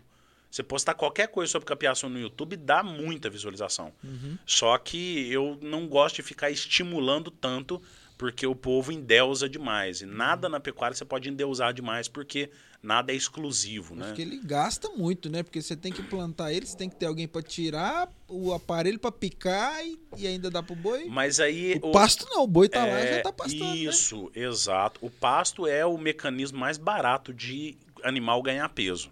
E esse, isso aí é um, como diz, é ponto final. Uhum. É o mecanismo mais barato. A partir do momento que você tem que plantar fonte de fibra para poder fornecer no coxo para o animal picado, uhum. você está gastando dinheiro. Você está gastando dinheiro. Sim. Neto, então significa que não deve fazer isso? Não, é uma ferramenta. Ferramenta para quando? Ah, quando tiver faltando pasto. É. Às vezes o cara tem uma fazenda e que a capacidade de suporte da fazenda é muito menor do que a lotação que o cara pôs em cima. Então, naturalmente, com o tempo, a fazenda vai baixar o pasto. Isso acontece demais agora, no começo da chuva, que passou, já estamos há um tempo nessa, uhum. nesse início de chuva. O pessoal fala, Neto, está começando o período das águas e eu não tenho pasto. Não tem pasto por quê? Porque na seca o boi comeu o pasto tudo que ele tinha. Nas águas anteriores, o boi já tinha comido muita coisa. Não reservou nada. O boi tá ali já tem dois anos pastando e o cara não troca de. É, e não tira de lugar para pastar, ué. Exato. Então aí é que tá o problema. Aí Vai que, que ele ainda tem que fazer? tem um cavalo no meio comendo. É. Pois é. Aí você, cabrito. você chega num ponto que num, você tem que dar alguma coisa para para ajudar a substituir o que ele que deveria comer no pasto. Uhum. Aí você planta. Aí, por exemplo, a gente tem silagem de milho, que você planta a planta inteira do milho, pica tudo junto com espiga e tudo, ensila aquilo e depois você fornece para o animal. Uhum. É, capim é, de capineira, né? Que aí é, tem o, o, o, capim elefante. E aí esses outros é tudo parente do capim elefante, que é o, o camerum, é o, é, o capiaçu entra junto. Tem o tal do sorgo gigantão, que é o sorgo boliviano também, ele entra junto nessa categoria também. Você pode picar, dar natural para o animal dentro do coxo, ou você pode picar e ensilar ele, segurar para. Para que, que o pessoal ensila? O silo é como se fosse uma latona de conserva. Uhum. Você segura para você ter capim na seca. Se ele estiver bem conservado, se o silo for bem feitinho, durante o período da seca, você vai ter guardado na sua latona de conserva lá, lá, alguma coisa para fornecer para os animais, para substituir o que seria o pasto. Então, é, dentro dessa, desse universo aí de capins que a gente pode utilizar, a gente separa em grandes grupos. Vamos dar alguns exemplos de capins aqui. Mais utilizado no Brasil inteiro, braquiarão. Só que em regiões muito úmidas, braquiarão costuma é, dar muita bola de morte. Uhum. Braquiara decumbens e braquiara umidícola são dois capins excelentes para ajudar nessas áreas que morrem muito. Essa braquiara umidícola também é de pequeno porte, igual o braquiarão é de pequeno porte. A, a é de pequeno porte e é um capim que produz em regiões que alaga, regiões que dá brejo, Uhum. regiões que a terra é só úmida, ela não é brejo, mas ela é úmida. Então a umidícola vai bem. A braquiara decumbens, o Aqui pessoal... pro estado a gente está numa terra úmida? Ou tem O, Aqui o- eu acho que pontos. tem vários, né? Tá, a- É. Aqui tem uma predominância de terra úmida muito grande. Uhum. Mas o Brasil todo tem fatias de terra úmida, terra mais seca, terra mais arenosa, terra mais argilosa. Naturalmente, a terra mais arenosa tende a não ser uma terra tão úmida. Naturalmente, a terra mais argilosa retém mais água, ela fica presa à água lá mais tempo, empoça mais água. Só que aqui a predominância é maior de terra úmida. Então, se a gente fosse falar ao pé da letra, o braquiarão não seria um capim interessante para cá, mas é o mais usado para todo lado. É, o Acre tem mais terra úmida ainda. Só que o Acre, já o capim, o braquiarão já quase não nasce nas regiões mais úmidas de lá. Então tem muita fazenda que você vai que é umidícola de fora a fora, que é o único capim que aguenta. Uhum. Aí o povo fala muito. Ah, o umidículo é um capim fraco, Neto. Eu não gosto de umidículo porque é fraco. Só que ela nasce onde os outros capim não nascem. Então não tem como falar que é fraco. Não tem como falar, ah, umidícula. Porque essa, esse questionamento que você fez de qual capim é melhor para vaca, para boi e tal, o povo geralmente bate no medícula. Eles falam, ah, o medícula é ruim, o medícula não presta, tem baixo nutriente, eles falam geralmente isso. Ah, o medícula tem baixa proteína. mas o medícula nasce onde os outros capim não nascem. Você vai plantar o que no lugar dele? Entendeu? Vai plantar bico de pato, que nasce uma, uma folhinha desse tamanho assim para o animal comer? Não vai. E o bico de pato serve para o animal comer também. É uma outra braquiária também, que é braquiária de brejo, tudo aí. Dá para exemplificar vários também. Por outro lado, a gente tem nos capins rústicos os capins que têm uma produtividade maior. Aí entra MG5, entra o Maasai. Maasai também é um capim muito bom, de porte baixo, mas de produtividade alta. Aí você vai andando mais para outro lado dos capins mais produtivos, aí entra os capim pânico. É, pânico, o Mombaça, Miyagi, o Zuri, que a gente pode falar que é um capim mais rústico dentro dos pânico. Tem que ser adubado também, mas é mais fácil de manejar. Por que, que eu falo de facilidade de manejo quando eu falo de capim muito produtivo? Se o cara não tiver consciência de que ele tem que quando bater 40 centímetros a toceira do, do, do Mombaça, ele tem que tirar o animal de lá. Se ele não tomar consciência disso, começa a degradar demais o capim. E o que, que é um mombaça degradado? Você já deve ter visto num pasto que tem mombaça, aquelas terras que parece caminho de rato. Tem uma toceira aqui, uhum. uma toceira lá, que uma se toceira pisar ali. parece que você anda, você anda ali no meio, uhum. porque tem um caminho para você andar. O pasto ele tem que fechar o solo. O pasto tem que fechar o solo. O, o mombaça tem que fechar o solo também. E aí só... esse plantio do, de, de, plantar é, vamos dizer, é uma semente que você só precisa jogar, que ele vai se é, agregar ao solo ou precisa tipo assim abrir um buraquinho e plantar? Excelente pergunta também. É, a semente do capim, é, por incrível que pareça, vamos pegar dois exemplos de semente: semente do braquiarão e semente do mombaça. É, o povo vai achar aqui que eu só falo de Braquiarão e Mombasa, mas é os principais exemplos dos grupos, tá, pessoal? Mas envolve vários. É, a semente do Braquiarão é maior do que a semente do Mombasa. Uhum. Então, por exemplo, o plantio ele é feito a lanço. Eu, eu jogo, né? Depois que a terra está nua, uhum. eu jogo. É, posso jogar na, na, na, na na máquina, na, na, semeadora mesmo, que ela, ela lança eu... a lanço, né? Que eles falam uhum. semeadora a lanço, uhum. pode jogar ali.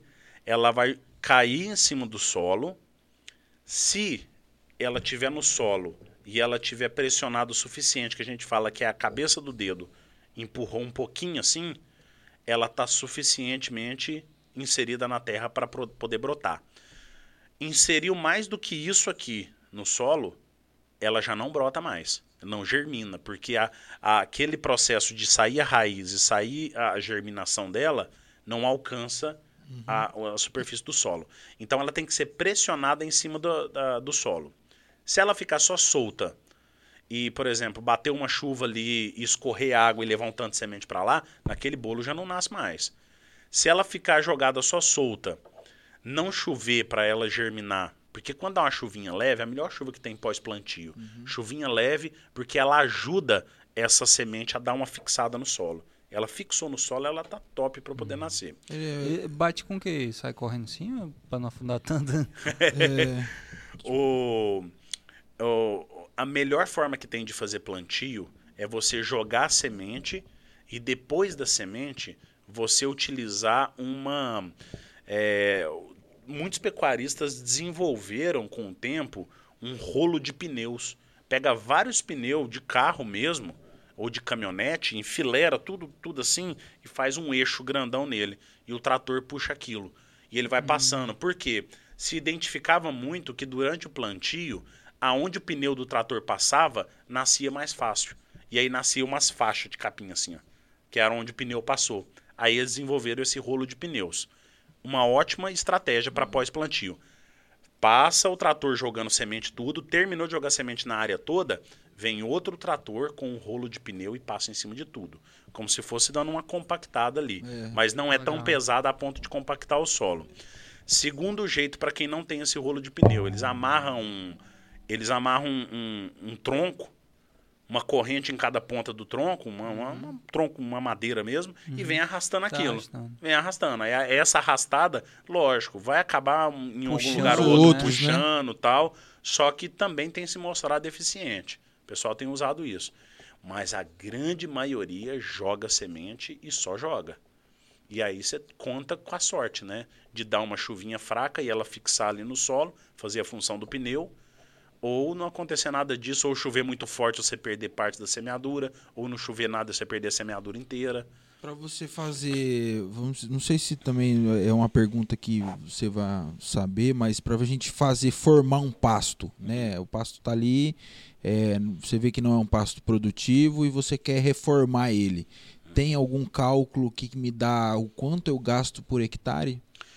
O valor que gasta exatamente, eu não vou saber te falar, porque depende da precificação, principalmente dos insumos e da mão de obra, né? Uhum. E isso daí está mudando o tempo todo.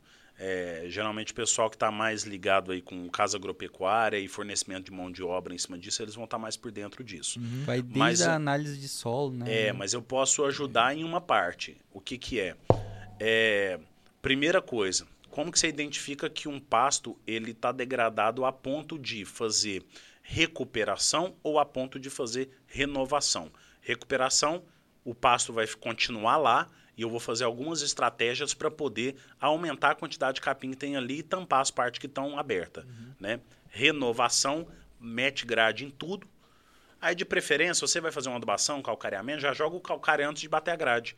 Porque aí você bate a grade e a grade já ajuda a incorporar o calcário. Mete grade em tudo, ou seja, tira o capim que estava e planta um capim novo, de preferência de outra espécie. Porque se aquela lá não deu certo, ou foi manejo mal feito, ou a espécie não é compatível com o solo. Então aí, quando que eu identifico se eu vou fazer um ou se eu vou fazer outro? É, eu geralmente eu levo em consideração uma degradação visual, você bater o olho e ver que mais de 40% do que você está vendo, não precisa ser medir com aplicativo, nada, mais de 40% mais ou menos ali tá com degradação, que é o quê? Sem capim nenhum. Você já viu que esse pasto que tem um tanto de pasto e tem uma parte que ele é vazio e uma graminha, que a gente fala grama égua ali no meio, que é aquela graminha de campinho de futebol? Então, aquilo lá é sinal de degradação. Um o pasto, aquilo ali não serve para nada, aquele capim que está ali. Sim. Então, ou tá aberto sem nenhum pasto em cima, ou tem cupim, ou ele tem alguma moita, algum tipo de praga. Tudo isso é sinal de degradação. Se isso representa mais de 40% é, do, da cobertura do solo, grade em tudo, planta de novo. Se isso representa menos, então tem esperança ainda. Dá para você trabalhar de uma forma que você vai recuperar isso. Aí você vai trabalhar com herbicida em cima dessas pragas. Essas moitas que você fala é tipo isso aqui, que é praga? É praga, é praga, exatamente. E aí é bater veneno.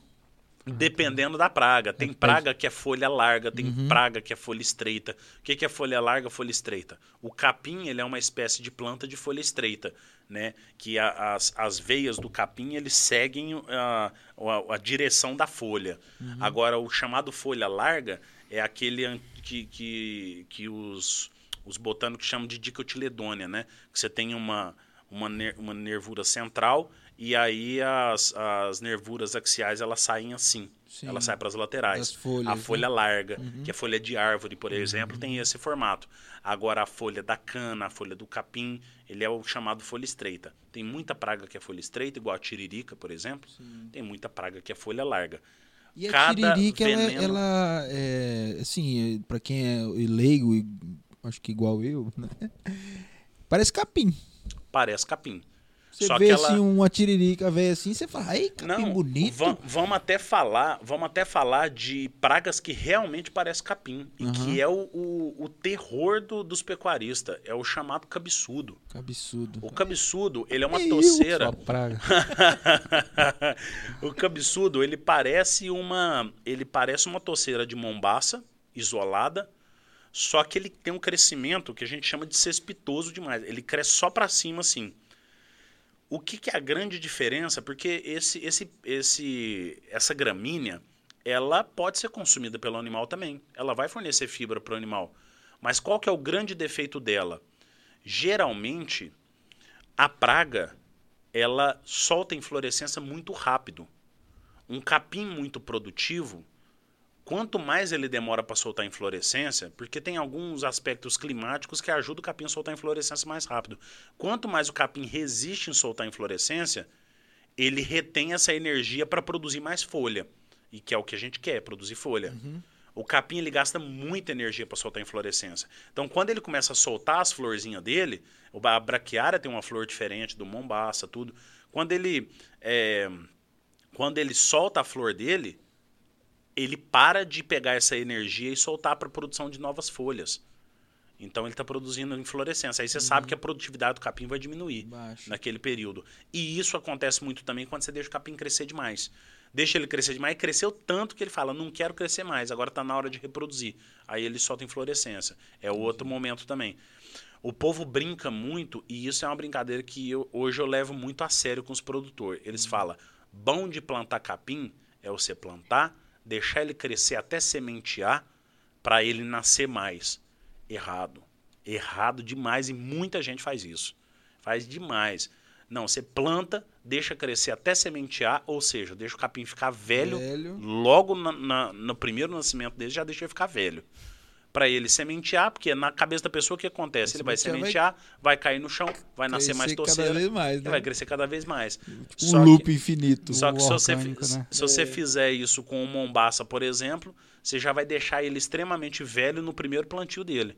Então, o ideal é Isso... plantou, bateu a altura máxima dele, que é 90 centímetros, boi em cima para cortar aquilo. E aí, para chegar num estado desse, assim, o período que demora, tem algum período, algum ciclo? Tipo assim, eu plantei o capim e, assim, melhores datas para plantar é, é, em agosto, é, é setembro? Como é que é, é? O início de todo o manejo de solo é, é interessante que seja feito no início das águas.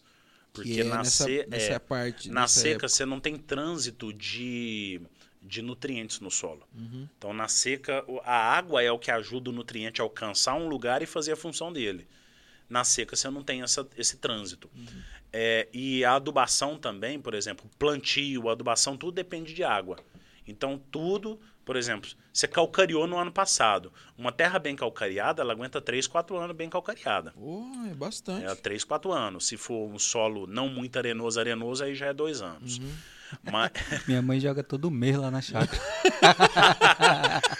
Fala pra sua mãe ela... que calcário não precisa jogar sempre, ah. não. Agora, por exemplo, ureia é quase sempre que tem que jogar, que a ureia é o terceiro estágio da adubação, vem depois do fosfato. Uhum. Aí é o nitrogênio. Aí ureia, você jogou, ele, ela fez a função dela, você já tem que renovar já. É, quando a gente vai. Perdão, o que, que eu estava falando mesmo? É... Do período aí do... do período. Boa, período pós-plantio. A gente fez todo o processo, capim, calcareamento. Tá bom tudo. pro boi comer. É, plantou ele, geralmente ele vai levar cerca de 60 dias porque ele tem que fazer a altura de reserva primeiro, que é aquelas primeiras folhinhas, para depois ele começar a trocar energia com o sol. Antes, ele usa energia da raiz dele. Por isso que a raiz tem que estar tá bem desenvolvida antes do capim crescer. Então, aí, depois que ele fez a reserva, que é aquela alturinha pequena dele, mínima, estando bem verdinho, ela troca energia com o sol. Aí ela produz para valer mesmo, aí ela vem. Ela vai levar ali, dependendo do capim, cerca de 60 dias para você colocar o boi pela primeira vez ali. Uhum. Hum. Mombaça já não é tão bem assim. Não, na verdade, o, o Mombaça ele é até menos. O Mombaça, 45, 50 dias, principalmente se você trabalhar do bando, ele já fica pronto. Ele tá bom para. É, a braquiária brisanta, uns 50 a 60. A umidícula, mais de 60 dias. A umidícula ela demora a nascer. A umidícula ela demora muito tempo para nascer. Você joga semente, demora, demora, demora, demora. Aí ela nasce. Por isso que geralmente o povo vai consorciar capim. O, joga braquiarão e o umidícula ao mesmo tempo braquiarão nasce, aonde der falha no braquiarão, medícula vem depois e nasce e fecha o lugar. É um, ah, legal. Um ciclo aí durante o ano, então, uhum. Pra, de capim aí, você tem cinco ciclos aí para ir fazendo nessa. Né, da, não, aí esse é o primeiro ciclo, porque ah, tá. ele leva muito tempo para formar essa reserva inicial. Entendi. Aí depois que você fez isso, você pode colocar animal para pastejar, se for em rotacionado cerca de 7 a 10 dias em cima daquele capim, tira, ele demora mais 25, 21 a 25 dias para crescer. Se você for usar em pastejo contínuo, aí você regula a lotação para que não seja animal demais para baixar o capim, nem animal de menos para crescer o capim. E aí você pode deixar o animal naquele pasto o período das águas todo ali. Legal. Você deixa tudo ali. Aí chama pastejo contínuo isso. Pastejo rotacionado você vai controlar para sempre estar tá rodando o animal. Uhum. Aí não é que dá para fazer, vamos dizer, cinco ciclos é, você, estando com o pasto bem formado, Você pega aí o período todo, você considerou na, na conta sete meses de águas ou oito meses de águas? Ah, então, não, nem considerei. Eu só peguei mais ou menos 60 dias aí, É, né? Se você for seis. pegar aí é, 240 dias, vamos pegar oito meses de águas aí para Uhum. região que chove mais um pouco, e dividir por ciclos de 22, vamos pegar uma média aí de 22 dias, num período das águas você faz de 10 a 11 ciclos de, de giro de animal. Sim. Então, dependendo da intensificação, você consegue é, trabalhar bem isso daí. Vamos falar ah, ó, um- uns negócios importantes aí que eu acho para a galera que está trabalhando nessa parte de, de corretor de imóvel rural, né? É, até mesmo para já não tomar muito tempo de vocês, né, pessoal? Mas vamos aqui, ó. O que, que eu acho importante da pessoa ter de conhecimento em cima da terra que ela vai vender? Qualidade de solo. Terra com muito cupim, a pessoa que vai comprar vai ter muito trabalho. Cupim aquele negócio assim. Aqui, exatamente, exatamente. Aí, cupim, aqueles negócios de terra mesmo, aqueles munduru- murundu de terra. Aquilo lá, para baixo, ele tem um- É só o pico. do- quádruplo, quíntuplo de, de volume do que ele tem para cima. E a gente brinca que um cupim come para três boi adulto. Por quê? Porque a- o inseto cupim, ele se alimenta daquelas plantas que estão em volta ali. Então ele acaba comendo muito. É, então, cupim é sinal de degradação, muita praga é sinal de degradação, é sinal que o, a pessoa que vai comprar vai ter muito trabalho para mexer ali. O que, que é um sinal interessante? Outra coisa que determina a degradação e vai dar muito trabalho para a pessoa que vai comprar. Terra que tem capim passado demais. Capim, aqueles capim que forma moitona, bem grande, assim, na fazenda toda.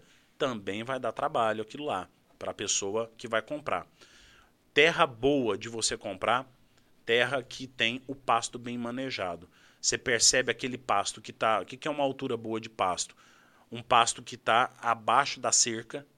Você pega a cerca ali, deve ter o que de altura? 1,30m, 1,40m por ali, Por mais ou menos. Ele vai estar ali com, se for um mombaça, 90 centímetros de altura. Se for um braquiarão, vamos supor que até um pouco passado, uns 60 centímetros de altura, mas está uniforme não tem moita de praga demais no meio e você tem uma, uma cerca bem conservada. Só de você ter um solo bem coberto, vamos supor que a fazenda Aí, é, é esse telefone aqui. Quanto menos áreas abertas, que não deveriam estar abertas, mas as que estão assim com as bol umas bolas abertas assim, quanto menos dessas áreas, melhor. Porque aí você tem um solo bem coberto, significa que é um pasto bem manejado e uma fazenda bem cuidada. Então, o primeiro ponto de tudo é a gente trabalhar nisso. Aí, para a gente poder entrar mais a fundo nesse conhecimento, é conhecer como que funciona o, o mecanismo de manejo do pasto. Então, é conhecer o capim a fundo, conhecer a relação do boi com o capim. Porque o boi tem um relacionamento com o capim. A gente até brinca, fala assim, é, para a gente conhecer de fazenda, nós temos que conhecer a relação solo-planta e a relação planta-animal. Então é o ecossistema solo-planta-animal. Você sabendo como é que funciona aquilo, você já está com meio caminho andado já. Então é muito importante. E o, o cara que conhece bem isso, ele já sabe, inclusive, o caminho que a pessoa que vai comprar deve tomar para dar continuidade naquele sistema. sim, Isso daí ajuda ele a agregar valor na fazenda, ajuda tem uma ele a... rentabilidade maior. Exato, exatamente. É. Hoje eu trabalho é, orientando o pessoal pelo YouTube e pelo Instagram. E hoje eu tenho uma escola online que se chama Escola de Pecuária Lucrativa, a EPL. Essa escola hoje, ela traz conhecimento desde quem não conhece nada de pecuária, aí lá dentro tem um módulo que se chama Medidas Práticas na Pecuária de Corte, para quem não sabe nada de pecuária, até para quem já entende de pecuária, mas quer dar uma revisada no beabá, e é um beabá muito bem feito, para mim foi um, do- um dos mini cursos mais bem produzidos que eu fiz, tá ali dentro. Assim como a gente tem aulas semanais, toda segunda-feira, às 19h30, horário de Brasília. A gente tem aula que vai seguir ali uma hora, uma hora e meia, intercalando entre aula teórica.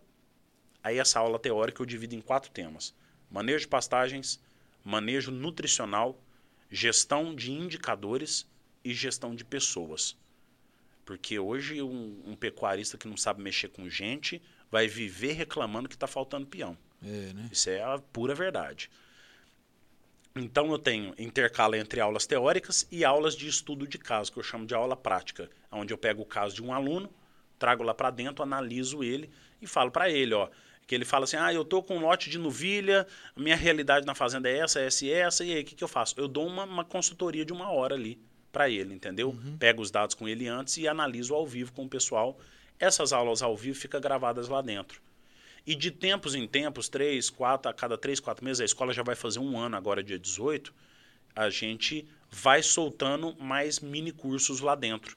Então já tem curso de suplementação para animais em reprodução, suplementação na seca, que a gente soltou ele no início da seca, é, e a gente ainda vai soltar muito conteúdo lá dentro. Hoje nós já temos mais de 60 horas de vídeo lá dentro hoje. Legal. E estamos com 145 alunos hoje na escola.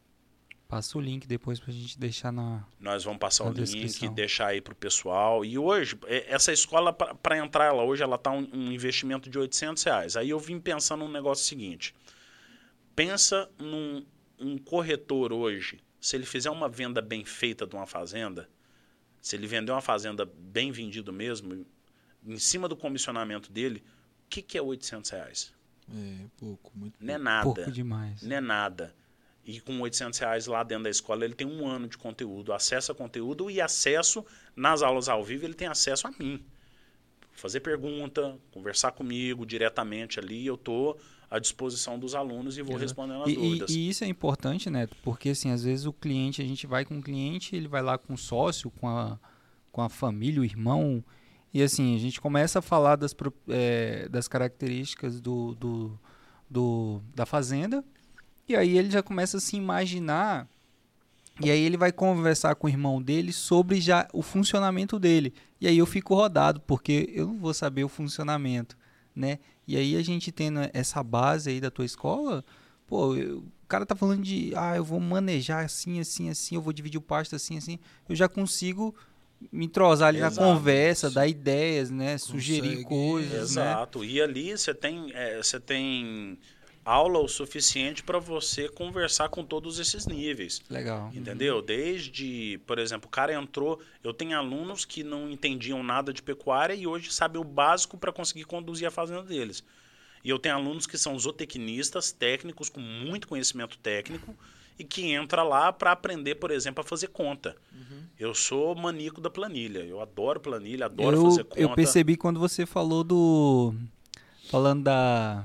Como é que é? Do. Gestão de indicadores. O, é da fazenda lá dividindo. a- Ah, tá. Você tem que interpretar a fazenda Exata- em números e Exatamente. transformar ela em empresa, a forma que você categoriza. É, realmente. Então, assim, é, esse conhecimento, aí isso serve para qualquer produto, né? Que a pessoa, mesmo o corretor de imóveis urbanos mesmo, quanto mais a pessoa conhece tecnicamente sobre aquele local, mais ela pode agregar valor na fala dela Uhum, e que faz a pessoa ter uma percepção de valor maior. legal. E como a fazenda tem uma, uma, é, uma infinidade de variedades de, de fatores dentro dela, muito maior, acredito eu, do que de um imóvel urbano, você pode salientar essas vantagens todas dentro da sua fala.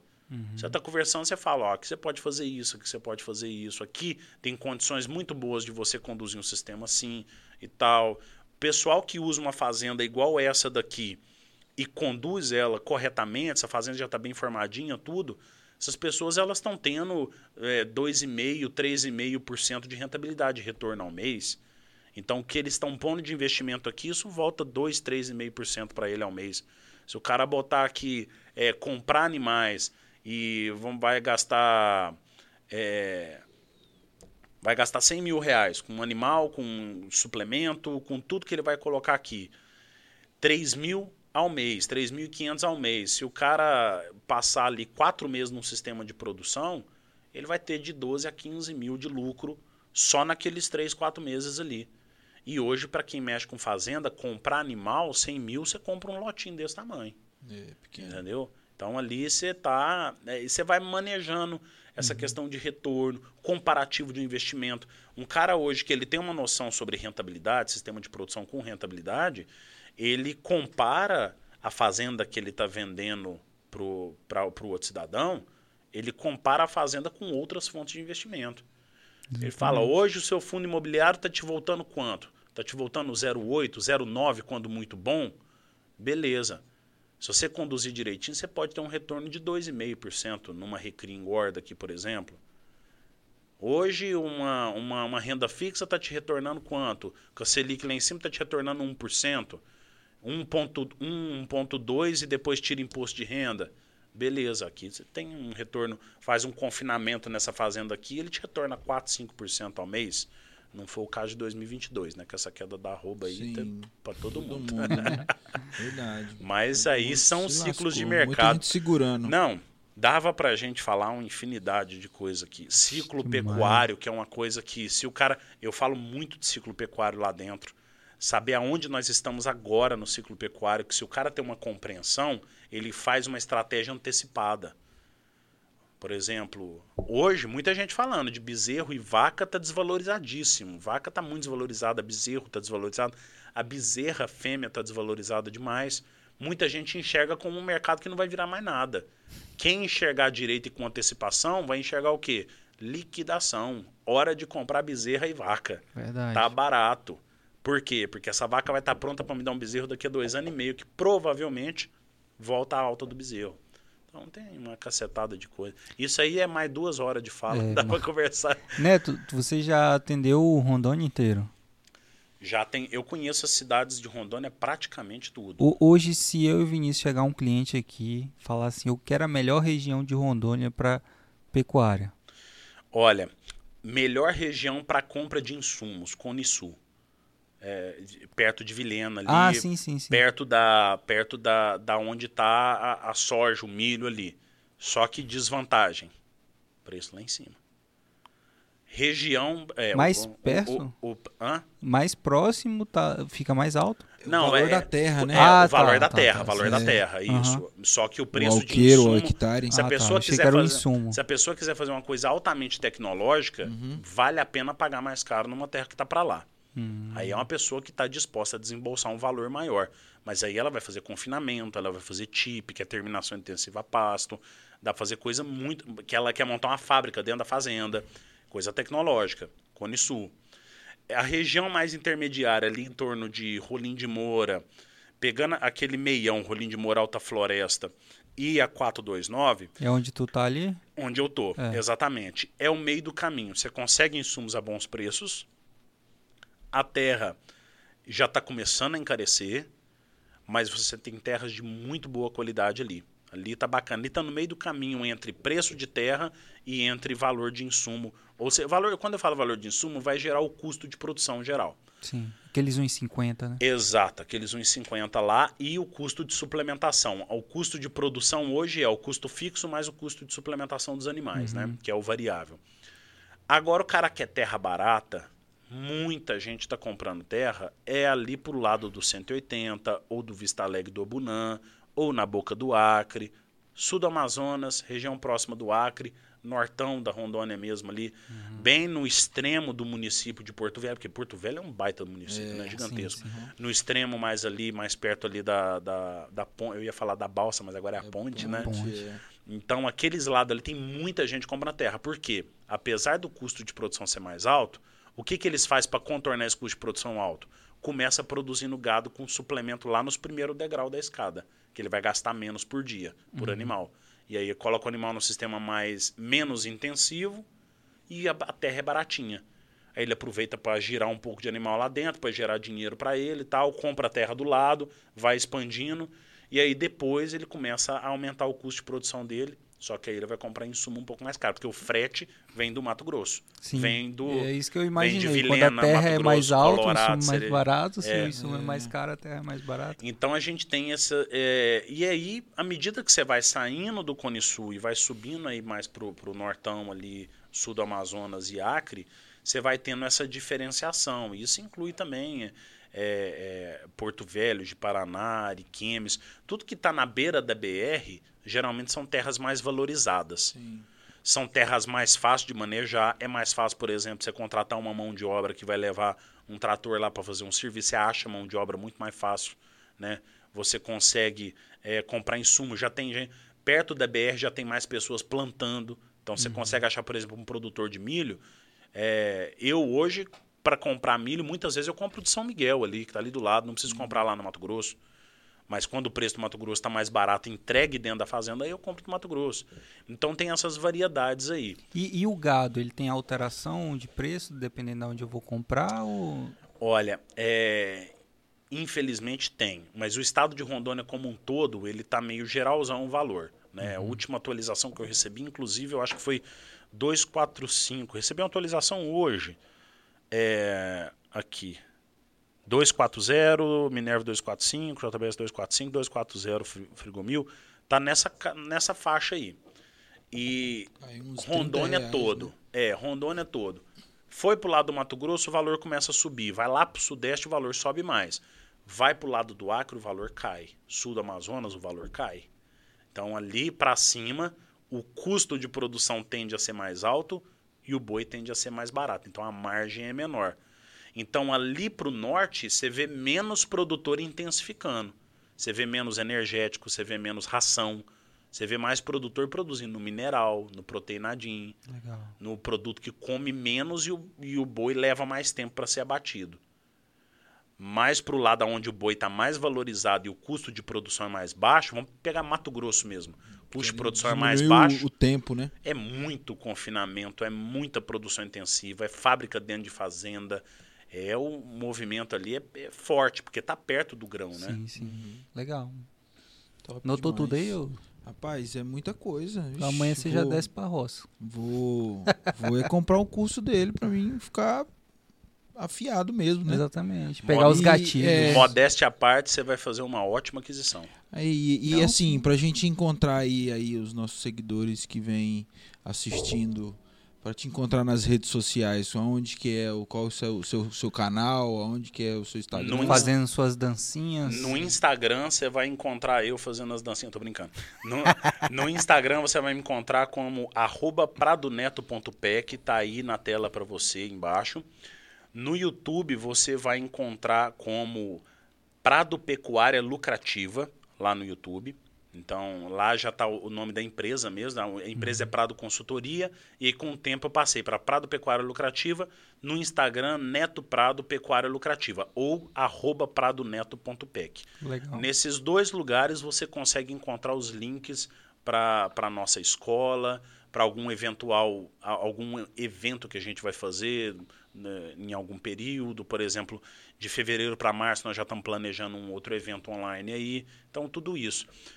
Conteúdo no YouTube todos os dias, tem conteúdo lá dentro. É, inclusive o- os cortes aqui do podcast, e lógico, com a liberação de vocês, vão estar presentes no YouTube. Nós vamos colocar os cortes lá, citando vocês, o podcast de vocês, com o maior prazer do mundo. Vai virar conteúdo também. Legal. Tá no YouTube. No Instagram a gente tem story todo dia, conteúdo quatro vezes por semana, às vezes até mais. Live todo domingo, às 10 horas da manhã, horário de Brasília, chamado Café da Manhã da Prada. Essa live acontece no YouTube. E agora eu tô começando a trazer muita gente de fora para fazer live no Instagram também. Então, movimentado. Legal. A pessoa, até ela chegar ao ponto de entrar na escola mesmo, ela consegue consumir muito conteúdo gratuito. E eu não seguro, não seguro informação, não. a Legal gente isso solta informação para a galera. Para mim, o meu intuito, a minha missão de vida é fazer com que o pecuarista consiga enxergar a fazenda dele como números através de uma linguagem simples. Não ficar complicando, socando planilha nele, não. Exatamente. Sim, botando Eu coisa quero- difícil pra fazer, É, né? Exatamente, eu percebi pela tua fala que É. é. um jeito simples, né? Que a gente. Eu tô entendendo aqui, legal, entendeu? Já quero ser fazendeiro, né? Ah, isso aí eu sempre quis, né? Um Maravilha. dia, quem sabe. Legal. Neto, muito obrigado, Muito cara. obrigado Que mesmo. isso, Eu Jota, eu que espero que, agradeço. você volte Valeu, um dia pra Vinícius. gente falar de um outro assunto mais específico, né? Algo Ah, mais. Tem muita coisa pra falar. Exatamente. tipo, É, mas daí deixa a gente estudar lá, um é- pouquinho, né? Porque- é, que é muita coisa. né?